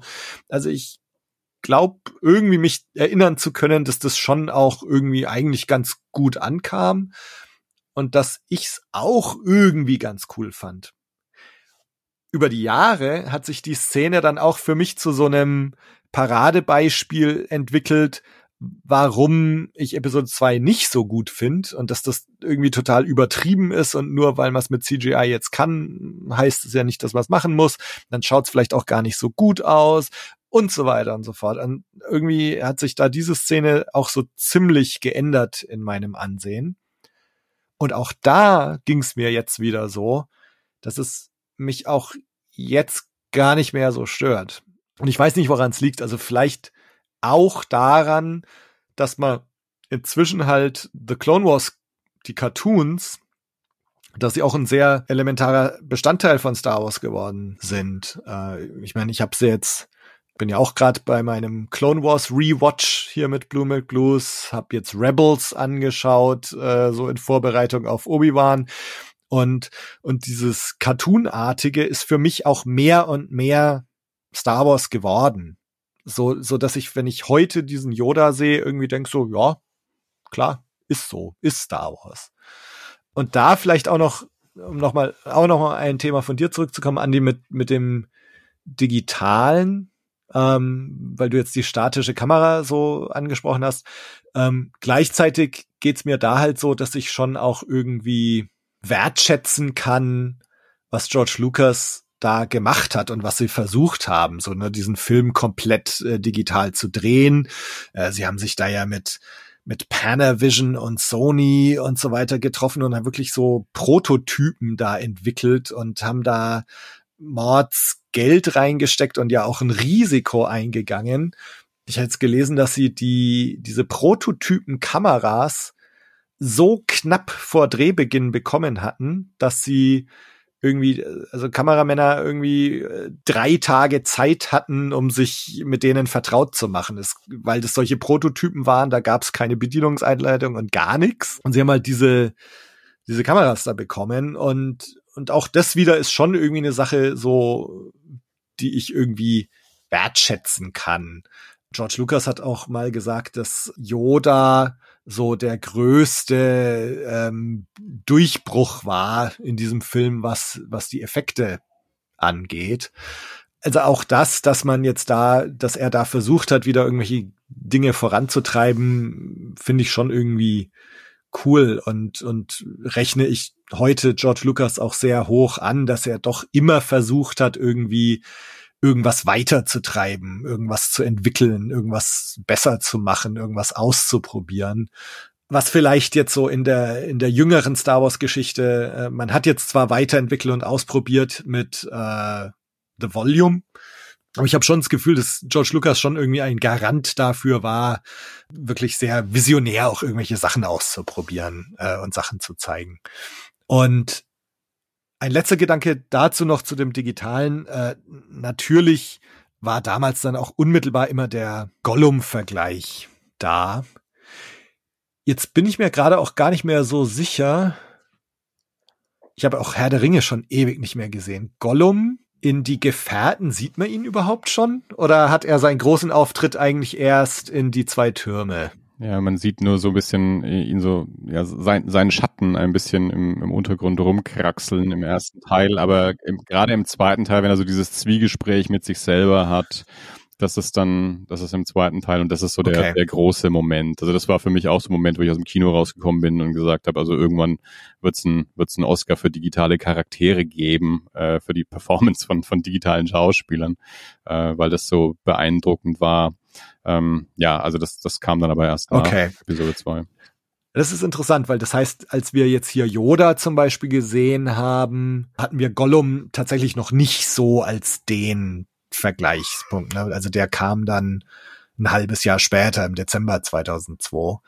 Was aber halt schon, jetzt haben wir es schon öfters erwähnt, Fabi, du auch, die, diesen negativen Vergleich mit dem Herrn der Ringe. Also ähm, beim Herrn der Ringe ist halt das, was ich halt unheimlich gut fand im, im ersten Teil, der ja auch sehr grün ist und sehr organisch ausschaut und so. Und da hast du halt so dieses etwas leblose CGI äh, von Attack of the Clones irgendwie so im Vergleich gehabt, wo er ja tatsächlich irgendwie also in unseren Diskussionen auf jeden Fall schlechter abgeschnitten hat. Aber gleichzeitig, wenn ich jetzt wieder drauf schaue auf Attack of the Clones und, und jetzt hast du halt noch andere Vergleiche, nämlich Mandalorian, Book of Boba Fett oder die Sequel-Trilogie.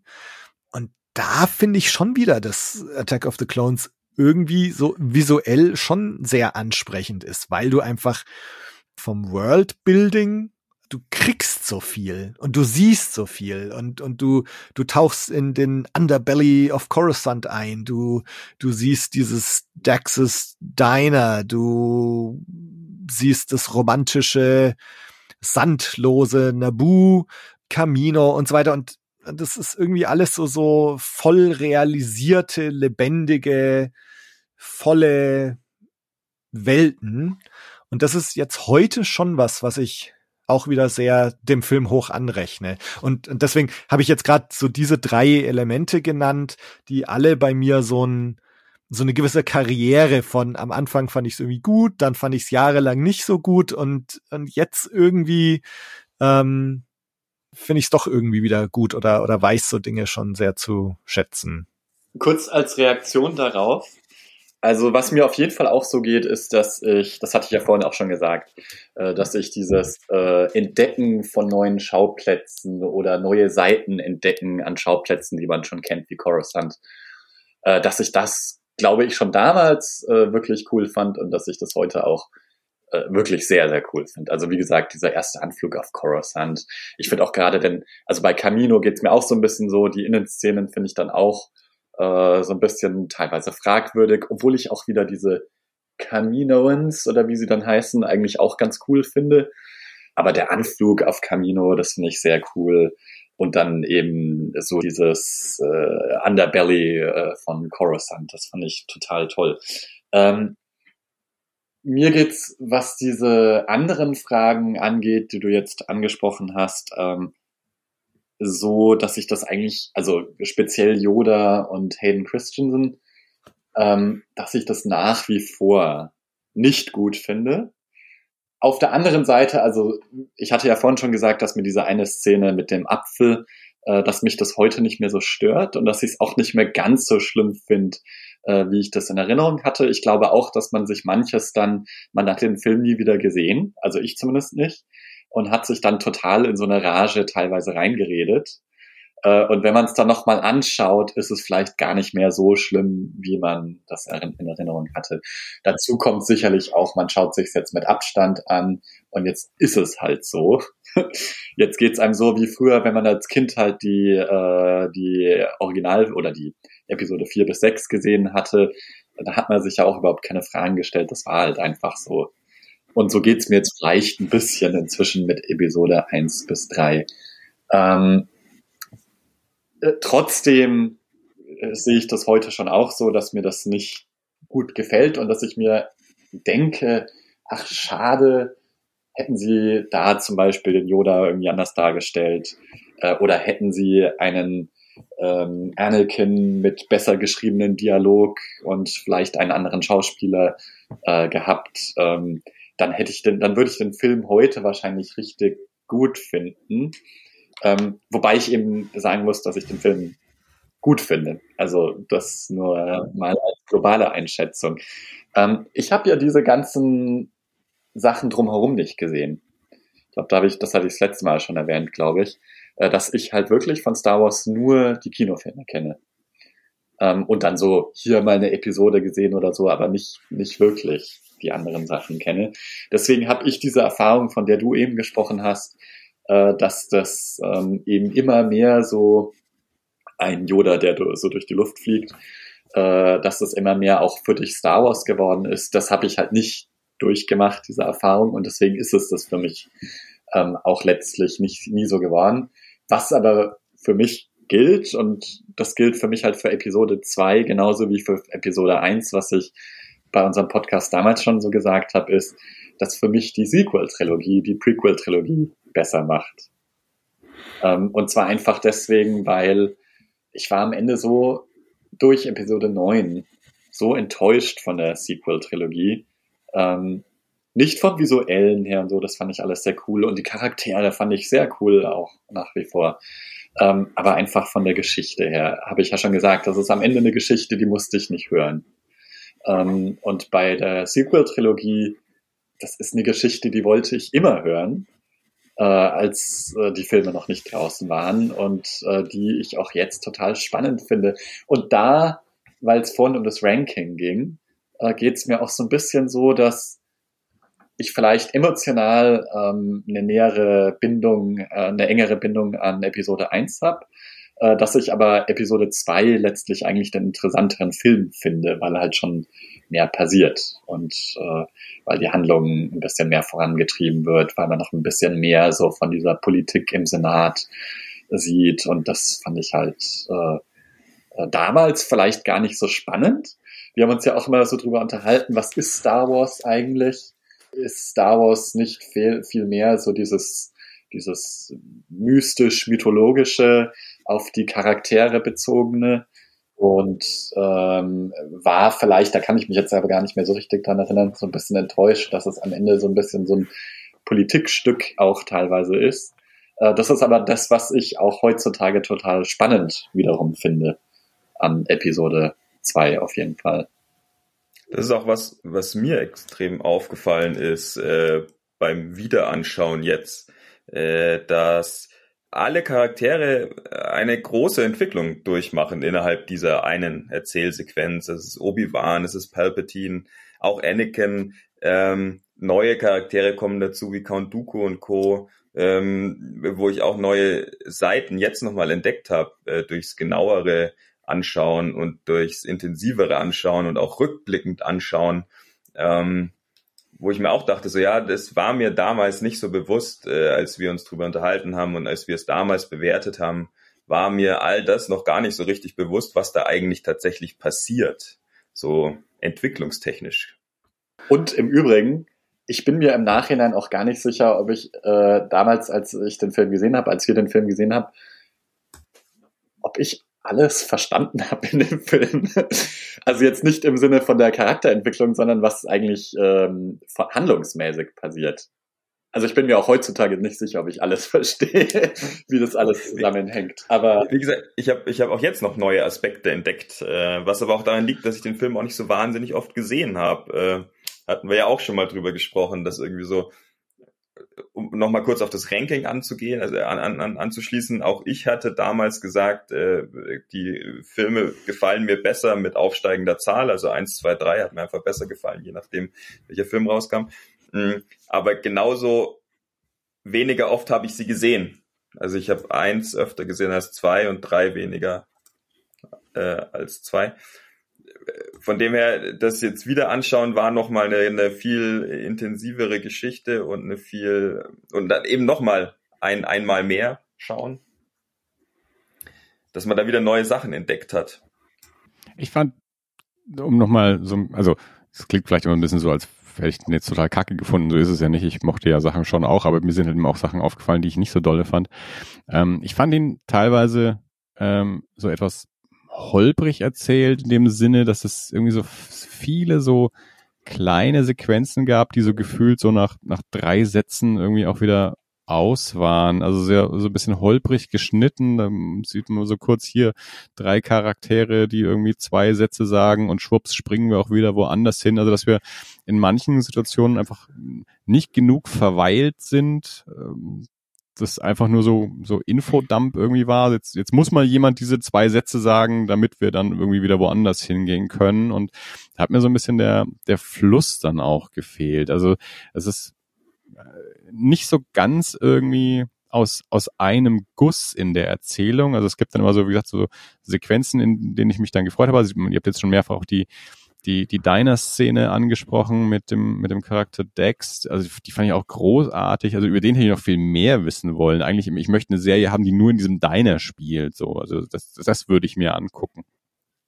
Ähm, aber dann eben ähm, wirklich so gerade, ja, so die, wahrscheinlich läuft es immer so ein bisschen auf die auf die Dialogszenen hinaus, jetzt mal abgesehen von der von der Diner-Szene, die häufig ein bisschen langweilig inszeniert waren oder eben auch wirklich nur so, okay, drei Sätze und weg, äh, wo ich dann einfach mir dachte, ja, mir, mir gefallen die Sachen besser, wo wir dann eben auch in, in einer spannenden Umgebung eine, eine Weile äh, sind und auch ein bisschen was erzählt bekommen und auch was zu sehen kriegen und dann eben nicht nur äh, wir hocken im Kreis und, und sagen mal drei, drei Sätze. Also da ging es mir eigentlich ganz anders. Also ich fand es eigentlich sogar sehr ansprechend, diese Zweigeteiltheit, dass wir ja relativ konsequent eine Obi-Wan-Szene und eine Anakin-Szene immer haben und die tatsächlich teilweise sehr, sehr kurz sind. Und das, was Obi-Wan macht, dann eigentlich immer wieder davon unterbrochen wird, was jetzt gerade Anakin macht, bis dann beide Handlungsstränge ja in der Arena zusammengeführt werden. Und dann kommt, glaube ich, auch so die längste zusammenhängende Szene des ganzen Films, nämlich die Arena, der Kampf außerhalb der Arena und die Konfrontation mit Doku. Also da hört dann dieses Hin- und Hergeschneide auf einmal auf und die Szene wird auf einmal riesenlang, wenn vorher alles immer kurz und zerstückelt war. Ähm, aber ich mochte das. Also ähm, ich fand das eigentlich relativ konsequent durcherzählt. Äh, auch wenn man jetzt diesen Kritikpunkt an Episode 1 auch anschaut, ich glaube in der Red Letter Media ähm, Review kommt es ja, dass am Schluss, dass es irgendwie so fünf Schauplätze gibt. Ne? Also es gibt den äh, Qui-Gon und Obi-Wan kämpfen gegen Darth Maul, Padme macht irgendwas, dann gibt's den Kampf äh, auf Naboo mit den Gungans und den Battle Droids, dann macht Anakin irgendwas im, im Orbit. Ähm, da sind wir jetzt bei vier.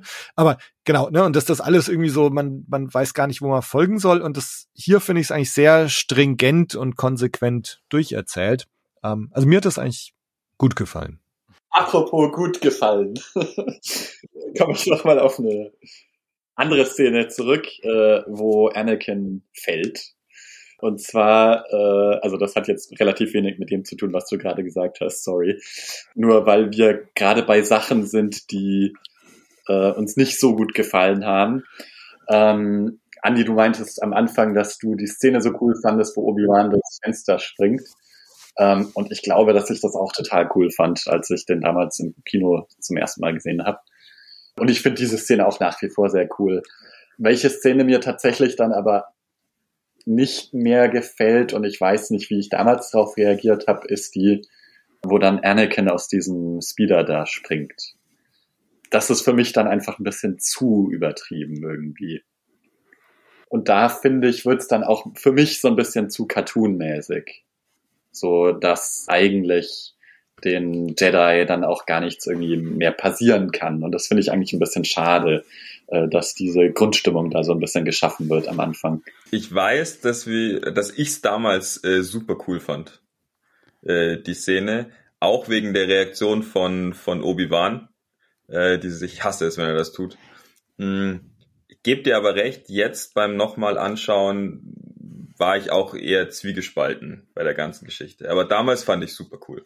Das wäre jetzt genau auch meine Replik gewesen, die Obi-Wan-Reaktion. Also die auch so viel erzählt in dem Moment dann eben auch. Also was die schon so alles miteinander erlebt haben in den zehn Jahren, die zwischen Episode 1 und Episode 2 liegen. Äh, also was wir alles nicht zu sehen bekommen haben, was aber offensichtlich da ist in, in der Beziehung zwischen Obi-Wan und, und Anakin, was so in kleinen Dialogfetzen so ein bisschen eben mit rauskommt, was die für ein Verhältnis miteinander haben und was die für eine Vergangenheit miteinander haben. Und gerade so dieser Moment, so dieses, ich hasse es, wenn er das tut. Okay, der macht es nicht zum ersten Mal. Die waren schon öfter mal in irgendwelchen solchen Situationen, wo der junge Padawan sich ganz wild in irgendwelche Situationen stürzt und äh, der, der Jedi-Meister dem, dem, dem ungestümen Bengel dann irgendwie so, so hinterher muss und jetzt quasi nur noch so, so ein bisschen mit den Augen rollt, so jetzt macht er das schon wieder. Also das finde ich immer noch einen starken Moment.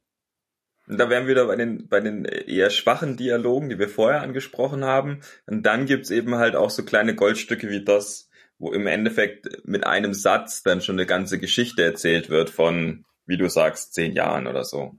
Und äh, die Momente hat der Film halt auch Deswegen, und das ist, was ich vorhin gesagt habe oder angesprochen hatte oder ansprechen wollte, mit der Entwicklung vieler Charaktere. Da passiert doch mehr in diesem Film, als man oberflächlich jetzt vielleicht auch mal meint, äh, wenn man, wenn man sich zu sehr auf die negativen Dinge im Rückblick natürlich irgendwie bleiben die mehr hängen oder im, oder kann man sich da ein bisschen äh, mehr, äh, mehr drauf versteifen. Aber wenn man die mal ein bisschen beiseite schiebt und sich die, die schönen Sachen anschaut, dann gibt es da auch einige Momente. Absolut was mir jetzt nochmal klar geworden ist, irgendwie, man wusste es ja die ganze Zeit, aber na, trotzdem, äh, wir bekommen jetzt die Obi-Wan-Serie und einfach nochmal zu sehen, ja, Obi-Wan ist eine der großen Hauptfiguren in Episode 2. Ich sag da jetzt nichts Neues, aber irgendwie, na, wie geil ist das denn? ähm, und auch, auch jetzt wieder so im Hinblick auf, auf die Sequels zum Beispiel, ne, wo irgendwie so auch, auch gar nicht so klar ist, warum jetzt manche Figuren eigentlich da sind oder was die machen oder dass sich die drei Hauptfiguren irgendwie so am Ende der des zweiten Filmes zum ersten Mal wirklich treffen, ähm, dass oder wenn ich jetzt sagt Hauptfigur, ne, so ist ist Poe Dameron überhaupt eine Hauptfigur? Keine Ahnung. Aber, ne, aber hier, wir haben Obi fucking Wan Kenobi, ne, es ist hier die, die Hauptfigur und Anakin Skywalker und ich meine, wie geil ist das denn? Also ne, irgendwie und und dann so dieser Banter zwischen den beiden und ähm, also man man muss sich ab und zu schon mal so in Erinnerung rufen so ich ich meine, Episode 2, ja, hat schon geile Sachen. Ja, wenn man sich anschaut, wie Palpatine sie alle gegeneinander ausspielt. Ähm, also Episode 1 endet ja mehr oder weniger mit, äh, wo Anakin anspricht, äh, deine, deine Entwicklung werden wir mit hohem Interesse verfolgen oder so ähnlich. Mm, und dann sieht man in Episode 2, wie er wirklich alle hochrangigen Jedi gegeneinander ausspielt und den mächtigsten Anwärter äh, Anakin da auf seine Seite zieht. Und da passiert schon wirklich wahnsinnig viel auch auf, auf so psychologischer Ebene und auf manipulativer Ebene, das äh, im Endeffekt ja Auswirkungen auf, auf die gesamte Geschichte über alle Trilogien hinweg hat. Ähm, kurz zu dieser Frage der, der Charaktere, weil du sagst, Obi fucking One Kenobi.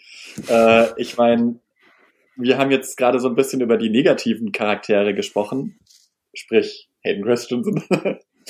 ähm, aber wen findet ihr denn gut? Äh, also ich muss halt sagen, ja, Obi-Wan Kenobi hatte ich am Anfang schon gesagt und ich musste jetzt die ganze Zeit dran denken und der Felix hat es mir jetzt eigentlich gerade aus dem Munde genommen. Ich finde halt Palpatine auch wahnsinnig gut. Und den fand ich, glaube ich, damals schon gut und den finde ich halt heute auch uneingeschränkt richtig gut. Ich liebe alle Szenen, wo er vorkommt. Wir sind halt alle, alle wichtig. Also irgendwie alle äh, ausschlaggebend für die, für den weiteren Handlungsstrang so. Ja, aber ihn schaue ich mir auch einfach wahnsinnig gerne an. Also so dieses bedrohliche durch so eine in seiner Stimme und aber ähm, alles so ganz leise und bestimmt ausgesprochenen und irgendwelchen Andeutungen finde ich wahnsinnig gut. Ja, da sind wir natürlich wieder bei, bei ähm, äh, Synchronisation, Nicht-Synchronisation, was ja auch bei dem Hayden-Thema äh, reinspielt. Ich habe zum Beispiel die Prequels nie im Original gesehen, bilde ich mir ein. Eventuell Episode 3. Ich bin mir nicht sicher. Ja, ich meine, bei mir ist, ist fast umgekehrt. Ne? Ich meine, klar, ne? Äh, Episode 1 haben wir alle in Deutschland äh, angeschaut. Und dann die Male, die wir dann im Kino noch waren, halt auch immer auf Deutsch. Ich glaube, wir haben, ja, oder vielleicht sind wir irgendwann sogar mal in eine, ich glaube, wir sind sogar irgendwann mal in die englische OV gegangen dann, ne? auch 99 schon. Aber ab dann, äh, dann war ich erstmal in den USA und klar, ne, dann habe ich Attack of the Clones ähm, auf Englisch gesehen und dann eigentlich immer und nur auf Englisch und genau das gleiche mit Episode 3.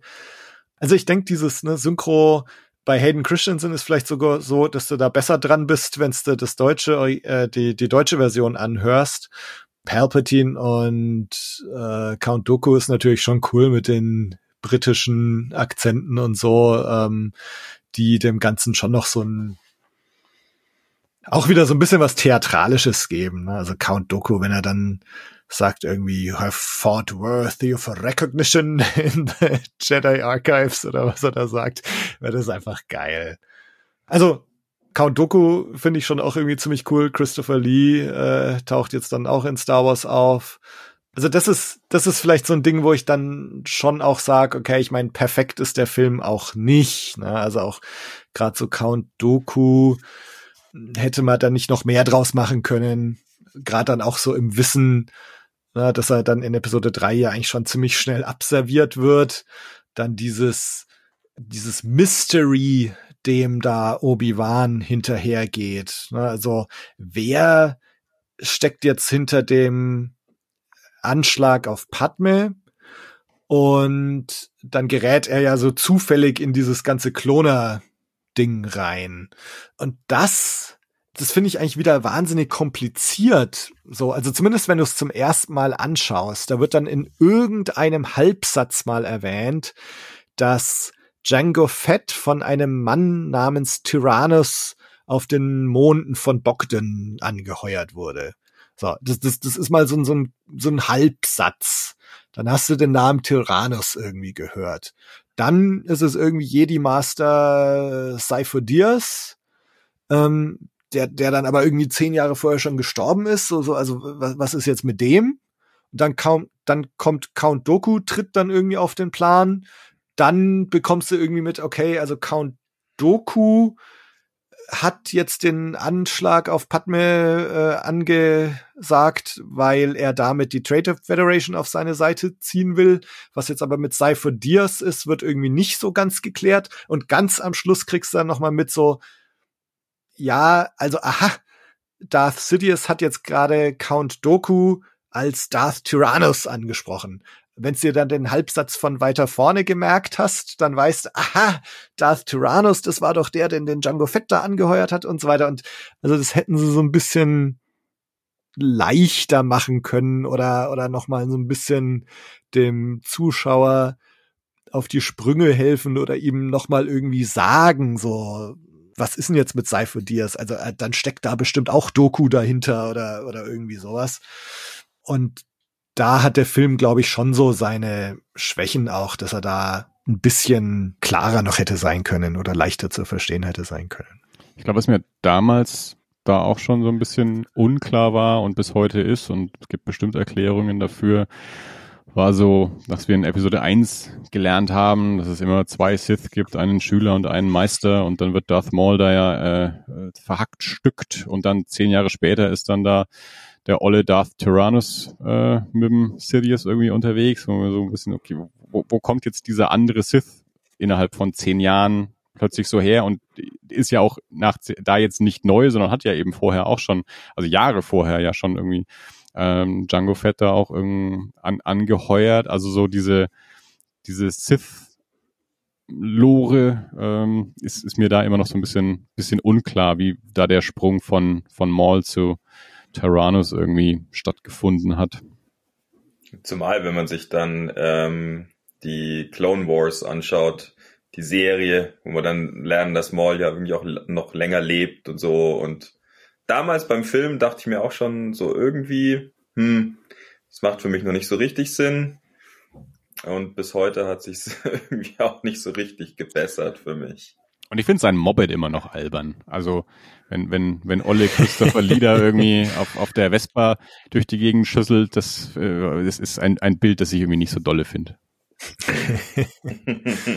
Nur ganz kurz äh, dazu, das eine, äh, das ist das, was ich vorhin auch meinte, als ich sagte, ich bin mir nicht sicher, ob ich den Film heute verstanden habe.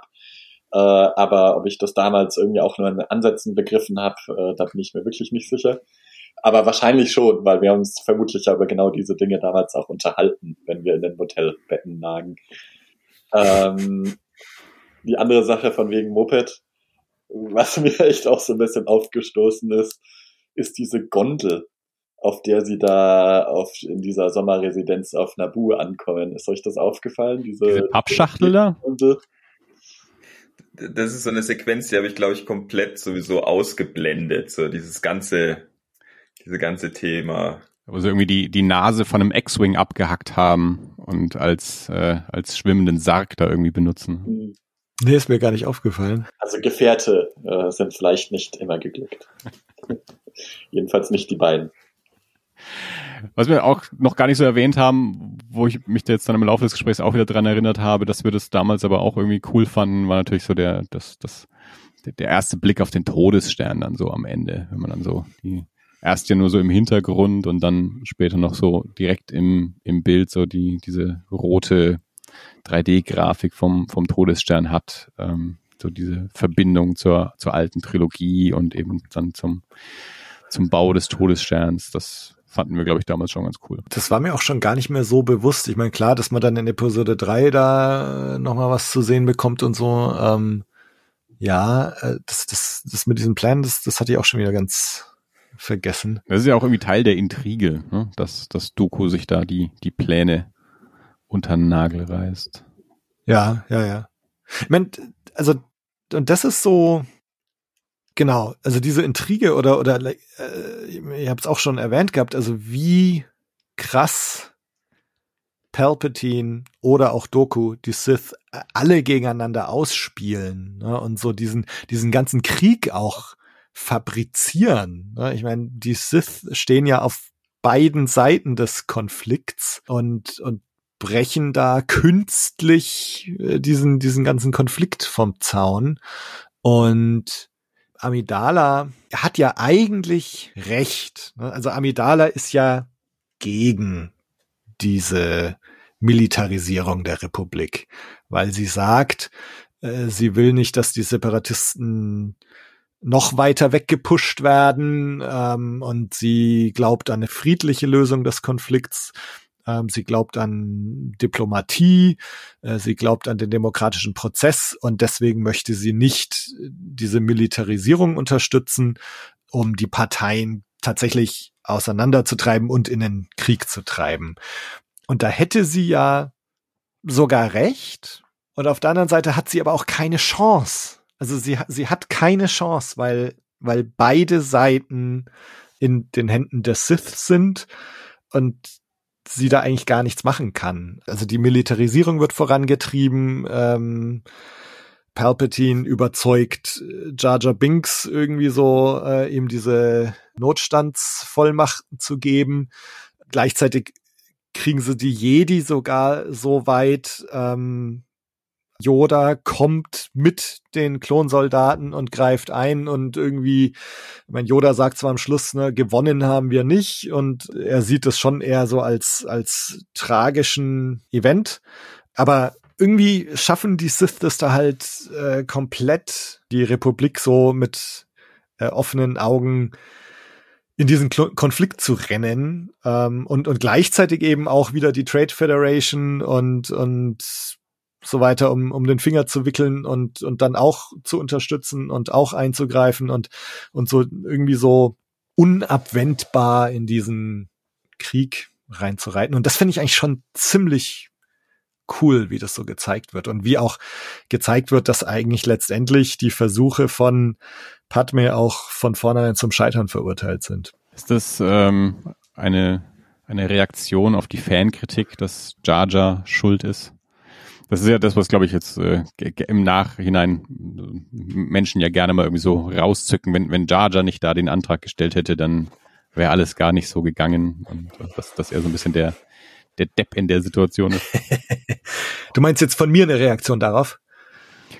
Äh, nee, ja, ich weiß nicht, das, ich, das irgendwie so, ob, ob das beim, ähm, beim Drehbuch eine Reaktion darauf ist, dass alle bei Episode 1 Jar Jar gehasst haben, dass man sagt, okay, dann er taucht ja nicht mehr so viel auf in Episode 2 dann und ist da auch als, als Würdenträger ein bisschen würdevoller, als es in Episode 1 ist, aber dann eben trotzdem der, ja, ich sag mal, Tölpel, der, der sich da beeinflussen lässt äh, vom äh, von Palpatine und dann eben da diesen, diesen Antrag stellt, der Palpatine dann endgültig die Macht überlässt. Mag sein, dass man es so interpretieren kann. Auf der anderen Seite muss man sagen, Palpatine beeinflusst alle von äh, Yoda äh, bis Anakin und hast du nicht gesehen. Von dem her kann man, glaube ich, Jar Jar Binks da jetzt keinen Vorwurf machen oder ihn als den, den äh, einen Schuldigen ausmachen. Kann man, ist aber vielleicht nicht ganz fair. ohne ihn verteidigen zu wollen. Ich bin auch kein Fan von Jada Binks, aber. Ja, ich meine, er, er, ist halt irgendwie schon eine tragische Figur. Ähm, es ist ja so, dass Jar Binks, und das hat George Lucas ja auch unmittelbar mitbekommen, dass es einen ziemlich großen Backlash gegen Jar Binks gab und so. Und, ähm, und die Tatsache, dass Jar Binks jetzt in Episode 2 eigentlich kaum vorkommt, haben ja viele auch so interpretiert, ist halt eine Reaktion auf diesen Gegenwind gewesen, dass man halt mehr oder weniger die Rolle von Jar Jar Binks ziemlich reduziert hat. Jetzt ist er auf der einen Seite natürlich so, dass er eine enorm wichtige Rolle hat, weil er genau diese Emergency Powers da dem Palpatine gibt. Ähm, auf der anderen Seite ich frage mich, ob die Rolle von Jar Jar Binks irgendwie mal größer war in Episode 2 und George Lucas ihn dann rausgeschrieben hat. Das ist ja Schmarrn, weil George Lucas das Drehbuch ja wirklich erst unmittelbar vor Drehbeginn auch fertiggestellt hat. Also ich glaube, das war es war wirklich drei Tage vor Drehbeginn war das Drehbuch dann erst fertig. Das heißt, es, es gab kein Drehbuch, in dem Jar Jar Binks schon eine größere Rolle hatte. Äh, trotzdem wäre es ganz interessant mal drüber nachzudenken, wenn jetzt Jar Jar Binks super angekommen wäre in Episode 1 ähm, ob seine Rolle dann in Episode 2 größer gewesen wäre oder was seine Rolle in Episode 2 dann hätte sein können. Ich kann mir jetzt eigentlich nur vorstellen, dass halt Jar Jar Binks mit Obi-Wan auf dieses Abenteuer gegangen wäre. Ähm, Meinerseits nur noch eine kurze Reaktion, Tobi, zu dem, was du gerade gesagt hast. Ähm, mehr zu dieser quasi politischen Seite. Ich meine, das ist halt wirklich das, was mir inzwischen an der Prequels-Trilogie auch so gut gefällt. Ähm, und wo ich mir auch gerne mal wieder die Trilogie wirklich anschauen würde, äh, im Ganzen, was ich auch nie gemacht habe. Und äh, dann auch mal wieder mehr Details sehen. Weil ich hatte jetzt äh, Episode 1 letztes Jahr äh, dann mal seit 20 Jahren mal wieder gesehen habe jetzt Episode 2 mal wieder gesehen. Episode 3 hatte ich irgendwie vor fünf, sechs Jahren mal gesehen, kann mich aber auch nicht mehr so hundertprozentig dran erinnern. Ähm, aber trotzdem meine ich, dass man schon eben äh, äh, viel sieht in den Filmen und ich würde mir das gerne noch mal ein bisschen genauer anschauen. Also zum Beispiel auch bei Episode 1, ich meine, es gab ja, glaube ich, schon auch so Kritikpunkte, dass wozu eigentlich Episode 1 und man hätte quasi eigentlich gleich mit Episode 2 anfangen können oder so. Ähm, aber ich finde es halt auch spannend insofern, weil man in Episode 1 halt auch sieht, wie ist der Zustand der Republik und äh, was stimmt da nicht. Und sogar Amidala ist doch an einer Stelle dann irgendwie ähm, entnervt vom Senat und äh, dass das alles nicht mehr so richtig funktioniert.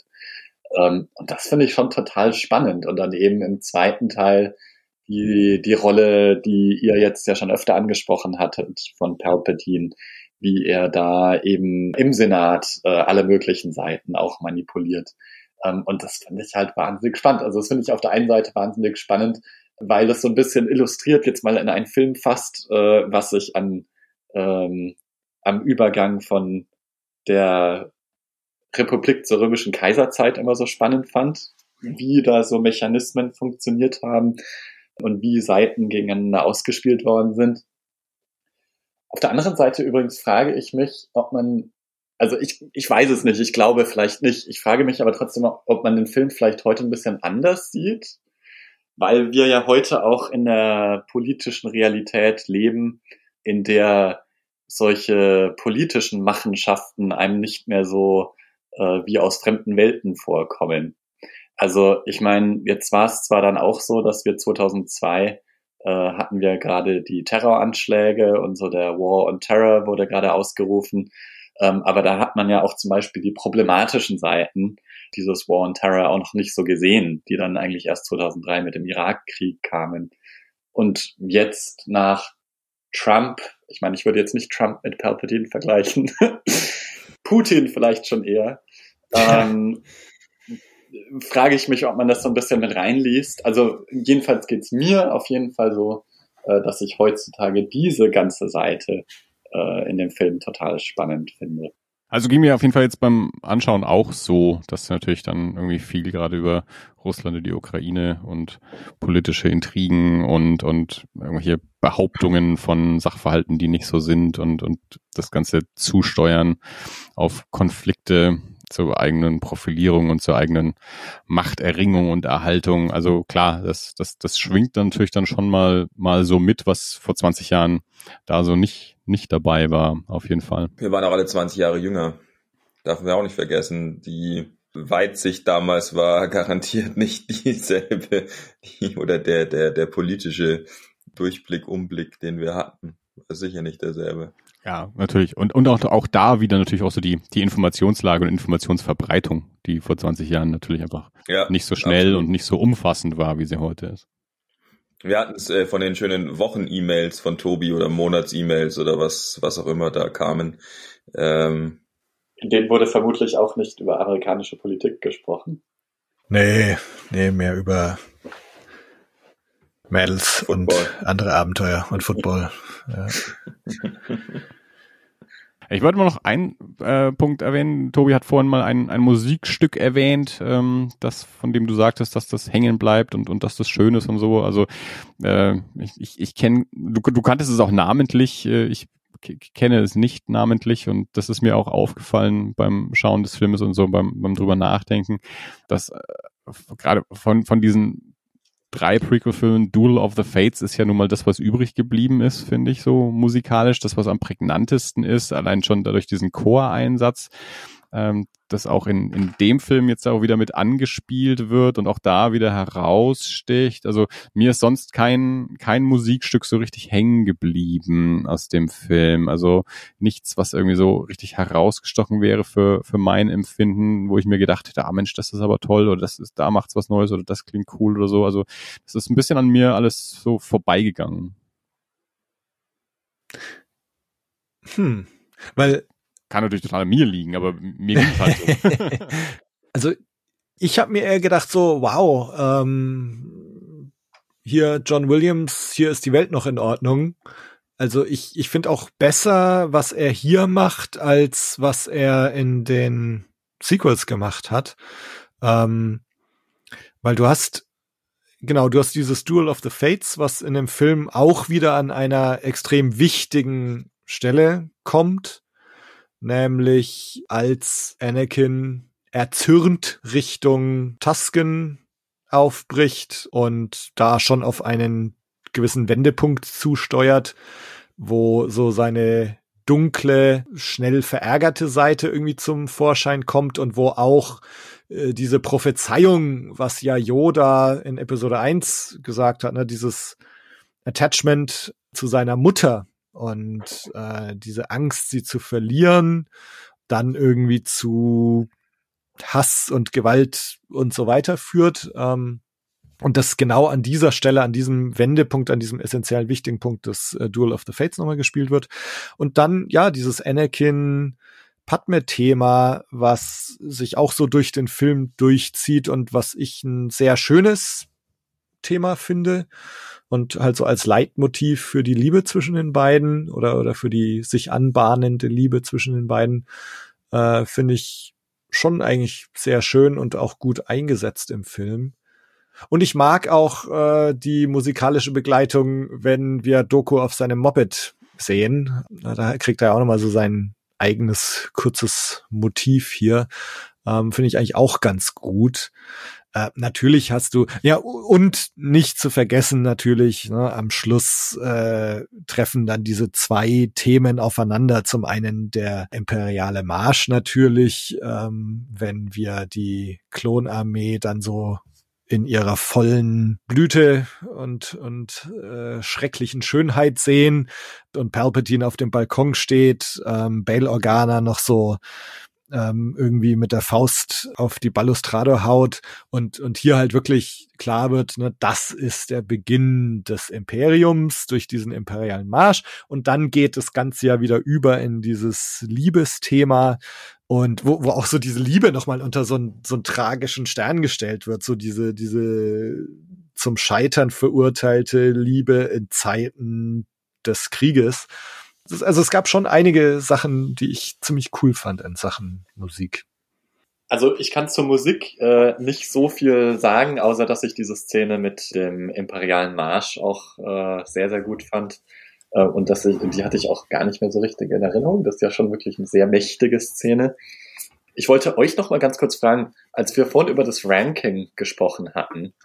Also da habe ich über das Ranking der ersten drei gesprochen, ihr schon auch. Ähm, wie, wie, und, und vielleicht der ersten sechs, aber bezogen auf die alle neun habe ich es nicht. Äh, wie würdet ihr es da sehen?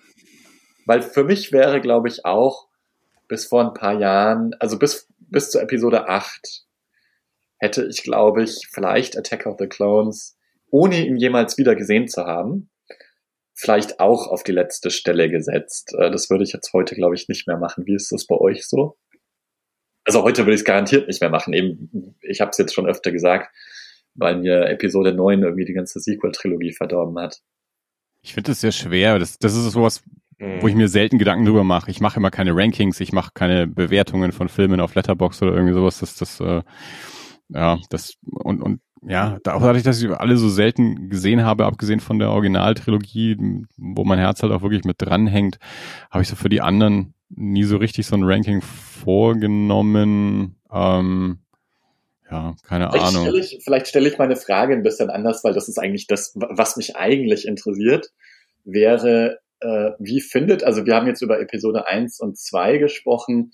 Ihr habt es jetzt schon gemerkt, für mich die Aufwertung von, von der Prequel-Trilogie ist massiv verbunden auch mit der Sequel-Trilogie. Ist das bei euch auch so? Oder kommt ihr ganz unabhängig zu neuen Urteilen oder alten Urteilen?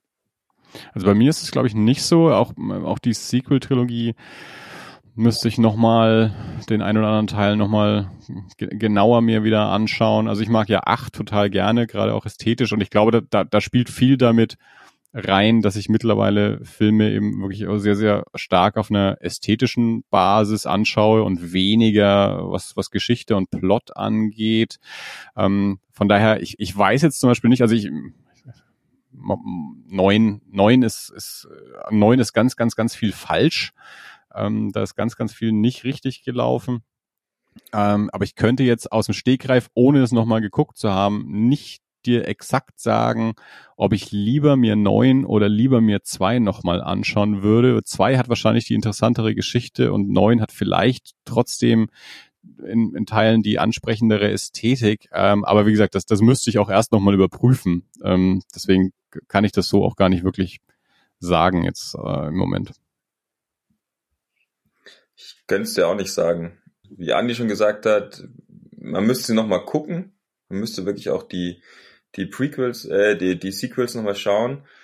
Es ist halt auch so viel anderes passiert seitdem, ähm, was äh, total begeistert hat an, an der einen oder anderen Stelle, was dann, auch wieder so ein bisschen äh, eine eventuelle Enttäuschung von davor ein wenig wettmacht. Also ich, ich könnte es dir wirklich nicht sagen.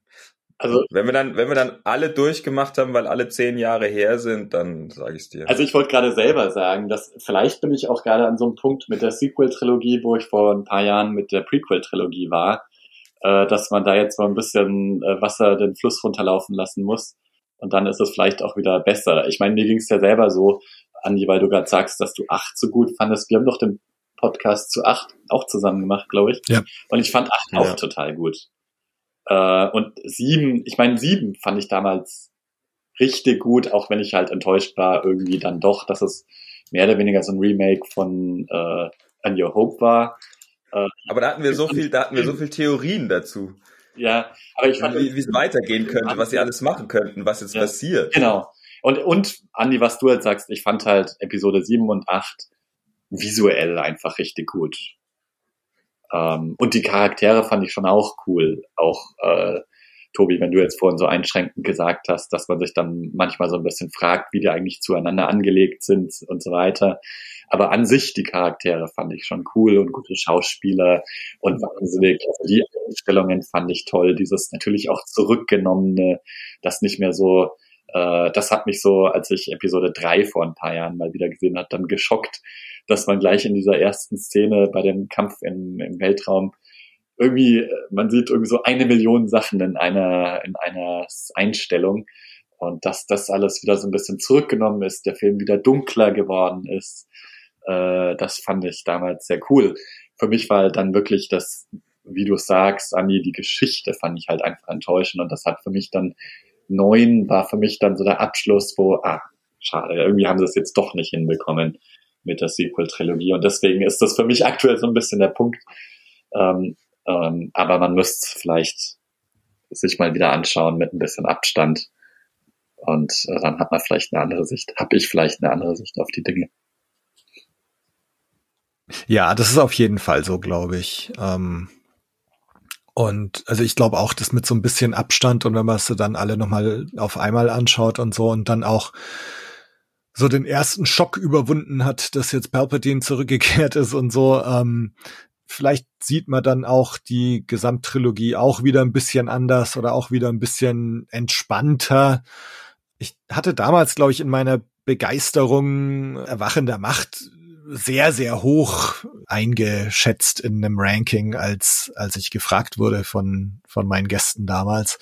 Und da weiß ich nicht, ob ich das jetzt immer noch so machen würde, so unter diesem Gesamteindruck der Gesamttrilogie und der Fehler, die irgendwie gemacht wurden in, in dieser Gesamttrilogie. Ähm, was ich halt unheimlich gut finde, ist, dass, dass du halt hier Fabi, du hast es vorhin eigentlich schön auf den Punkt gebracht. Es ist eine Geschichte, die es wert ist, erzählt zu werden und die man erzählt bekommen will. Und da frage ich mich tatsächlich bei der Sequel-Trilogie, ob das der Fall ist überhaupt. Und du hast halt hier tatsächlich schon, ne, das ist so die, die Geschichte und die Vision von George Lucas, die hier erzählt wird. Es ist eine Vision über diese gesamte Trilogie hinweg. Und das hat man jetzt vielleicht gerade auch unter dem Eindruck der Sequel-Trilogie sehr zu schätzen gelernt. Also mir geht's jetzt gerade so, ich habe mich jetzt natürlich in den letzten Jahren sehr intensiv mit Star Wars beschäftigt und man hat sich sehr intensiv mit Mandalorian beschäftigt und Book of Boba Fett und ähm, jetzt eben Clone Wars und Rebels noch angeschaut. Und mir geht's inzwischen ganz stark immer um, um Worldbuilding und, und wie fühlt sich, fügt sich das so in das Star Wars Universum ein. Und unter diesem Gesichtspunkt gewinnt halt Episode 2 auf jeden Fall sehr im Vergleich zu den Sequels, finde ich. Ähm, und auch so dieses zurückgenommene, frage ich mich jetzt mit etwas Abstand schon auch, warum man in Episode 7, 8, 9 doch ein bisschen mehr gezeigt hat. Ähm, man bekommt in Episode 2 hier Coruscant zu sehen, das, das helle Zentrum der Galaxis. Du bekommst die Kaminoaner, die diese riesenhafte Klonarmee bauen. Dann bekommst du gleichzeitig das Pendant auf äh, Geonosis, die Geonosianer, die die Droidenarmee bauen. Und es ist alles so, so zentral und wichtig und groß und du bist eigentlich in der kompletten Sequel-Trilogie nur, nur an irgendwelchen Nebenschauplätzen unterwegs. Ähm, gut, Exegol siehst du, klar, und du siehst äh, First Order mit ihrem ähm, Death, wie heißt jetzt, Death Ray Base? Starkiller Base, genau, also First Order mit ihrer Starkiller Base da, du hast schon so ein paar wichtige Sachen, aber so, so es ist, ich weiß nicht, also ich habe irgendwie so das Gefühl, ich habe mich auch jahrelang drüber beschwert, dass dass in den Prequels irgendwie so viel gezeigt wird und es wird immer alles gezeigt und jeder Frame ist zum bis zum Bersten gefüllt mit Zeug, aber gleichzeitig sind es auch so Kritikpunkte, die ich inzwischen habe an Book of Boba Fett oder am Mando, dass mir das zu leer ausschaut, zu unbelebt ausschaut. Und, und so geht's mir eigentlich auch fast teilweise mit den Sequels. Und irgendwie so, wenn ich mir jetzt Attack of the Clones anschaue, habe ich so das Gefühl, so, ah, da ist die Welt noch in Ordnung. Hier ist Star Wars, wie es sein muss. Und ja, so, also aus, aus diesem Worldbuilding und In-Universe äh, Gesichtspunkt finde ich das schon alles sehr stringent und, und freue mich, dass man das da alles sieht und gezeigt bekommt. Das spielt natürlich auch stark eine Rolle, worüber wir auch schon mehrfach gesprochen haben, dass die Prequel-Trilogie an sich in den letzten Jahren natürlich ganz anders wahrgenommen wird, rekontextualisiert wird. Zum einen, wie angesprochen, durch die Trickserien auch, die einfach in der gleichen Zeit spielen und das noch weiter mit anfüllen und natürlich dass die Generation, die mit den Filmen aufgewachsen ist, natürlich mittlerweile ähm, ja stark den den Diskurs auch über Star Wars an sich mitbestimmt und da einfach eine, eine andere Meinung und andere Stimmen, eine andere Erfahrung mit diesen Filmen dann auch ähm, mit reinkommt und auch ja Gehör findet. Und klar, da das, das hat die Sequel, Sequel-Trilogie so noch nicht und ich will die auch nicht verteidigen, also auf keinen Fall. Ähm, aber das ja bestimmt natürlich so die, die, die Rückschau auch, auch mit, dass man das alles jetzt auch so quasi ge gelernt hat, wie man die, die auch bewerten kann, die Filme und dadurch auch ja, seine ja, eigene Bewertung dieser Filme 20 Jahre später nochmal hinterfragt und anders aufstellt. Ja, ja, auf jeden Fall. Ja, du hast halt liebgewonnene Charaktere mit Obi-Wan und Palpatine und Co., mm, die zufriedenstellend dargestellt wurden, äh, bis sehr gut äh, dargestellt wurden in ihrer Entwicklung. Mm, und dann hast du in der Sequel-Trilogie einfach neue Charaktere und äh, wo keiner genau wusste, wohin damit und so weiter. was vielleicht nicht immer gut funktioniert hat, äh, ein bisschen offen ist irgendwie alles, das funktioniert dann in der Gesamtheit einfach weniger gut. Genau, also wobei du natürlich Sachen hast in den Sequels, die auch ganz, ganz toll sind und ähm, ne, gerade die Charaktere, also ich, vom vom vom schauspielerischen und ähm, so wie, wie das in, in Erwachen der Macht, ne, Ray und Finn und Poe, wie sie alle eingeführt werden, einfach irgendwie ganz sympathische Charaktere mit einer Chemie untereinander und, und gut geschauspielert. Also das ist nach wie vor eine ganz große Stärke der Sequels auf jeden Fall. Und was ich aber auch irgendwie gemerkt habe, so, ne, wenn man mal wieder die 20th Century Fox Fanfare sieht, am Anfang von, von Episode 2, wie sehr ich es auch vermisse, einen Star Wars Kinofilm zu haben. Also so dieses Hinfiebern auf diesen Film, der Event an sich, es ist jetzt ein neuer Star Wars Film da, du schaust dir da einen Trailer an und diskutierst drüber, dann ist der Film da und du diskutierst drüber und du diskutierst, wie es weitergehen könnte. Und, und das ist schon irgendwie was ganz, ganz Besonderes. Und ähm, also das ist mir jetzt auch nochmal irgendwie klar geworden beim, beim Anschauen und auch so beim Zurückdenken, wie war das damals. Also ich bin sehr dankbar für die ganzen Disney Plus Serien im Moment, aber so ein Kinofilm, Star Wars im Kino ist schon, schon einfach geil. Ja, absolut. Äh, auf dem großen, auf der großen Leinwand äh, das Opening zu hören, die, die Fanfare, das, das, äh, die Laufschrift, das, äh, ja, ist halt Gänsehaut, auf jeden Fall. Also mir geht's trotzdem, also als ich den Film gesehen habe, äh, mir ging's jetzt trotzdem an manchen Stellen so, eben weil ähm, mich dann Anakin eben doch so ein bisschen stört, auch wenn ich gleichzeitig sage, ähm, dass ich da nicht mehr so eine Reaktion drauf habe, wie vielleicht ich es vor zehn Jahren gehabt hätte. Ähm, trotzdem habe ich mich an mancher Stelle gefragt, ah, ich würde eigentlich diesen Film gerne nochmal äh, im, im Stil der Sequel-Trilogie gefilmt sehen. ähm, Im Stil, also tatsächlich äh, äh, vom ästhetischen Standpunkt her gesehen und weil ihr die Charaktere auch gerade nochmal erwähnt habt, nochmal mit ein paar cooler geschriebenen Charakteren. Weil, und ich wiederhole mich da dann auch immer wieder, weil ich die Geschichte halt so cool finde, aber trotzdem nach wie vor äh, schon so ein paar Punkte habe, ähm, wo ich mir denke, ah, schade, die Geschichte ist so gut, ich würde die noch mal gerne anders verfilmt sehen. Das ist ja auch, was wir so, so ähnlich, glaube ich, bei Episode 1 schon mal gesagt haben, dass das total interessant ist, wenn man sich wirklich einfach so rein mit, mit der Geschichte, mit den Intrigen, mit den Hintergründen und sowas alles beschäftigt und dass das auch clever gemacht ist und dass das ähm, ja eine interessante Welt aufbaut, dass aber dann in Teilen zumindest einfach die, die Präsentation des Ganzen nicht den gleichen Standard erfüllt, dass man dann auch wirklich über die Lauflänge von zwei Stunden 15 oder was durchgängig Spaß damit hat. Insgesamt vielleicht so, so als Fazit, ähm, ist dieser Film besser als sein Ruf? Also für mich auf jeden Fall. Also Ruf, äh, Ruf kann ich jetzt nicht unbedingt sagen, aber besser als das, was ich selber davor erwartet hätte. Viel besser. Also mir hat der Film jetzt eigentlich wirklich gut alles an allem, mit all den Einschränkungen, äh, die wir im Laufe des Gesprächs so genannt haben, habe ich mir den Film sehr gerne angeschaut und war alles in allem dann noch positiv überrascht.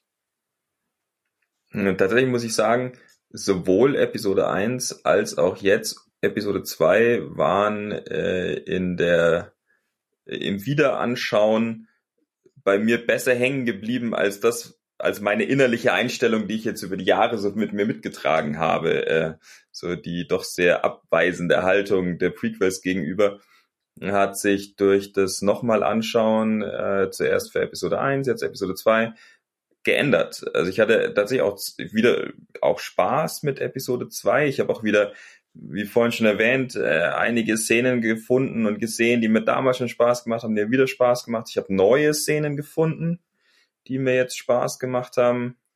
Von dem her ist mein Bild jetzt besser als das vorher. Also was den Ruf angeht, das kann ich nicht beantworten, weil der Ruf ja also auch zwischen den Jahren sehr unterschiedlich ist. Also wie haben wir ja gesagt, die generell die äh, Prequel-Trilogie lange Zeit einen schlechten Ruf hatte, jetzt in bestimmten Teilen des, des Fandoms eigentlich einen sehr guten Ruf hat und, und sich das Ganze alles ein bisschen verändert. Ähm, äh, das mag Tagesform sein. Vielleicht lag es auch daran, dass ich den Film morgens um sechs angeschaut habe. Also bei mir ist er ein bisschen schwächer rausgegangen, als ich, äh, als ich ihn vorher eigentlich bei mir abgespeichert oh, okay. hatte. Ja. Für mich hat tatsächlich auch eher so ein, so ein, ist eher so eine Redemption Story. Ähm, äh, wie, wie ich jetzt eigentlich auch schon die ganze Zeit immer so gesagt habe, dass, dass ich jetzt sehr, sehr viel gnädiger und wertschätzender auf diesen Film schaue. Ähm, na klar, der Film hat seine offensichtlichen Schwächen, die hölzernen Dialoge.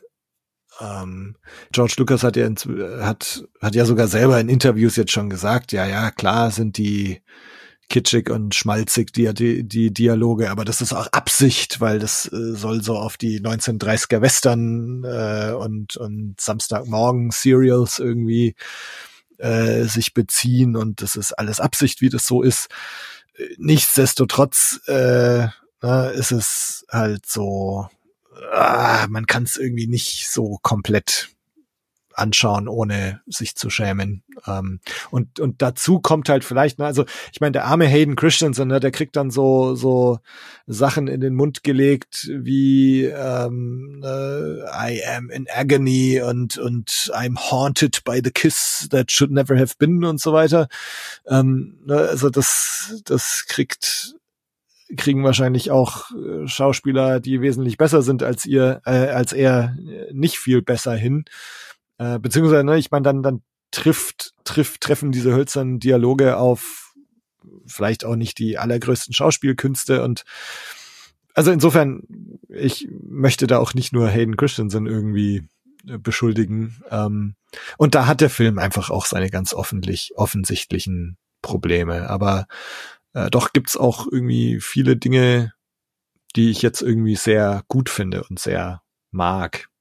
Und ich habe jetzt zum Beispiel auch gar nicht äh, mehr die Ring Theory im Kopf. Ne? Also als wir über Episode 1 gesprochen haben, haben wir äh, uns ja auch da noch damit beschäftigt und sind darauf eingegangen. So, das habe ich jetzt nicht alles nochmal aufgewärmt und nachgelesen, was was Mike Klimo da jetzt noch über Episode 2 sagt.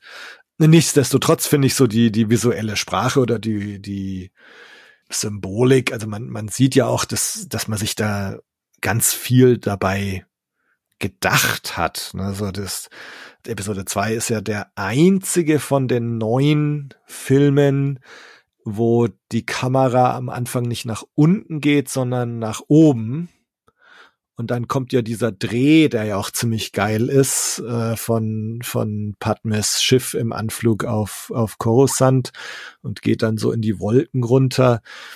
Na, also so dieses, es, es geht jetzt, es geht irgendwie bergab, es wird mit den Wolken, es wird alles etwas komplizierter und, und man, man sieht nicht mehr so ganz klar, was, was passiert eigentlich.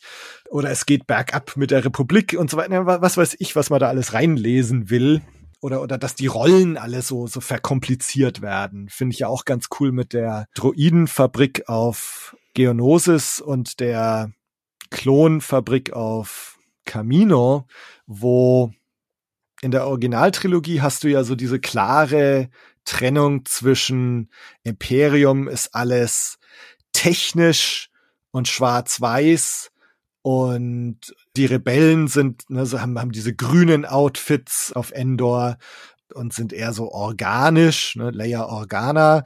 Und jetzt hast du hier so dieses, du hast die, die Droiden kommen aus diesem organischen, lebendigen Umfeld, nämlich Geonosis und werden von den Geonosianern gebaut sind aber mechanisch und dann hast du die, die Clone Troopers, die Menschen sind, die aber in diesem total sterilen technischen äh, Camino gebaut werden. Also allein da hast du schon diese, diese Invertierung und, und das finde ich zieht sich so durch Episode 2 auch komplett durch. Das finde ich eben auch so ein Aspekt, wo du schon auch in dem Film das Gefühl hast, so ja, da hat man sich dabei was gedacht und da ist eine starke visuelle Sprache da und eine starke Symbolik da und insofern, ich, ich kann dann schon über diese hölzernen Dialoge und so hinwegsehen und, und mich auf die Sachen konzentrieren, die mir wirklich gut gefallen. Die äh, Gesichter sind alle leer. Meine Notizen sind tatsächlich auch durch, bis auf zwei Sachen. Also ein Punkt eigentlich mit zwei Unterpunkten, die ich noch auf meinem Zettel habe. Ähm, der junge Joel Edgerton und die junge Rose Byrne äh, sind in diesem Film zu sehen, die ich natürlich zu dem Zeitpunkt damals mhm. noch überhaupt nicht kannte äh, und auch erst dann irgendwann später, als Joel Edgerton dann dann größer und bekannter geworden ist, irgendwann gelernt habe. Ach stimmt, der war auch schon in Star Wars drin und Ro Rose Byrne, wo, wo, wo Kira Knightley im ersten, in Episode 1 so die, die Zofe war, ist, ist es jetzt Rose Byrne. Also das finde ich ganz nett, so die Menschen, die ich dann später in anderen Filmen äh, lieben gelernt habe, dann äh, zu sehen, dass sie in, in ganz jungen Jahren schon in Star Wars mit mal rumstanden. Und, und jetzt vielleicht ja auch äh, inzwischen stolz drauf sind. Ey, also ich hab's ja Tobi dir schon mal gesagt, als der ähm, als der Trailer zur Obi-Wan-Serie rauskam äh, und ich keine Ahnung hatte und vollkommen uninformiert war, aber als ich den Trailer angeschaut habe, mein Highlight war, dass Joel Edgerton da wieder mit dabei ist. Also das ist das, was mich an dem an dem Trailer am meisten begeistert hat, wo ich so quasi die die Arme hochgerissen habe, so Edgerton ist wieder da. Hm. Und was steht noch auf der Liste drauf? Oder das war Ja, das, jetzt? also der, der, Unterpunkt war Schauspieler, die zwei Unterpunkte waren Rose Byrne und Joel Edgerton. Achso, okay. ja. Fabi, Felix, habt ihr noch irgendwelche Sachen, die ihr loswerden wollt? Schlussplädoyers? Äh, tatsächlich nicht. Äh, ich habe auch meine Liste gerade nochmal äh, durchgegangen. Aber erschöpft. Ja, ich schaue hier auch gerade nochmal äh, drauf ich habe eigentlich auch keine großen Punkte mehr. Äh, ich fand sehr interessant, was du jetzt am Ende gerade noch erwähnt hast, ähm, weil wir in die Analyse des Filmes eigentlich gar nicht so eingedrungen sind. Und da könnte man natürlich noch viel dazu sagen. Ähm, aber das würde ich jetzt vielleicht auch gar nicht mehr anfangen. Aber jedenfalls für mich generell, ähm, wie ich es vorhin ja schon gesagt habe, war das Ganze eigentlich eine sehr positive Erfahrung. Und ja. ich habe jetzt auch Lust, eine Episode 3 wieder anzuschauen. Genau, also das Stichpunkt Analyse ist jetzt, glaube ich, auch nochmal ein ganz, ganz gutes Thema. Man könnte jetzt natürlich noch noch mal zwei Stunden weitersprechen und, und Einzeldetails anschauen und auseinandernehmen, aber ähm, das, das sollte jetzt gar nicht so der Sinn sein, auch heute. Ne? Das jetzt wollten wir einfach mal bisschen zurückblicken äh, und so auf, auf unsere Gefühlslage damals und heute blicken. Und ich glaube, tiefer analysieren kann man das dann immer noch an, an anderer Stelle. Was ich tatsächlich mal ganz cool fände, ähm, ich glaube, das haben wir im Vorgespräch angesprochen, nicht in der tatsächlichen Aufnahme, oder? Dass es eigentlich mal ganz geil wäre, den Film noch mal gemeinsam anzuschauen und so eine Art Audiokommentar aufzunehmen. Ähm, können wir uns ja mal vormerken. Das machen wir mal eines Tages. Schreibt uns auch gerne, alle, die uns jetzt zugehört haben, ob euch sowas interessieren würde.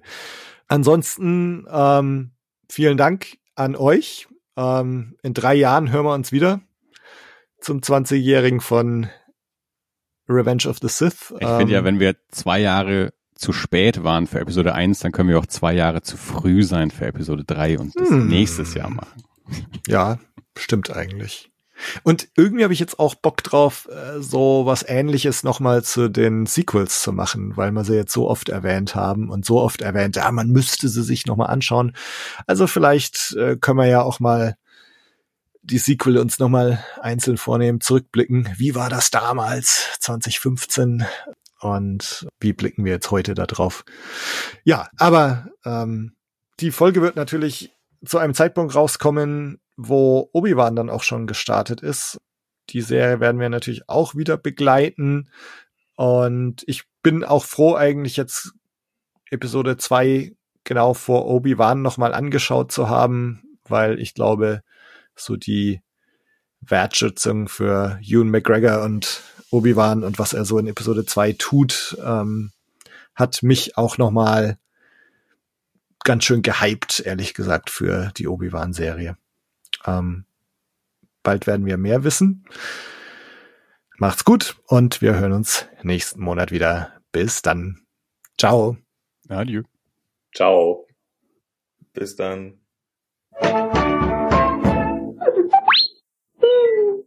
Beziehungsweise nächsten Monat ist eigentlich falsch, ne? Also wenn ich jetzt Obi-Wan begleiten werde, dann hören wir uns wahrscheinlich nächste Woche wieder.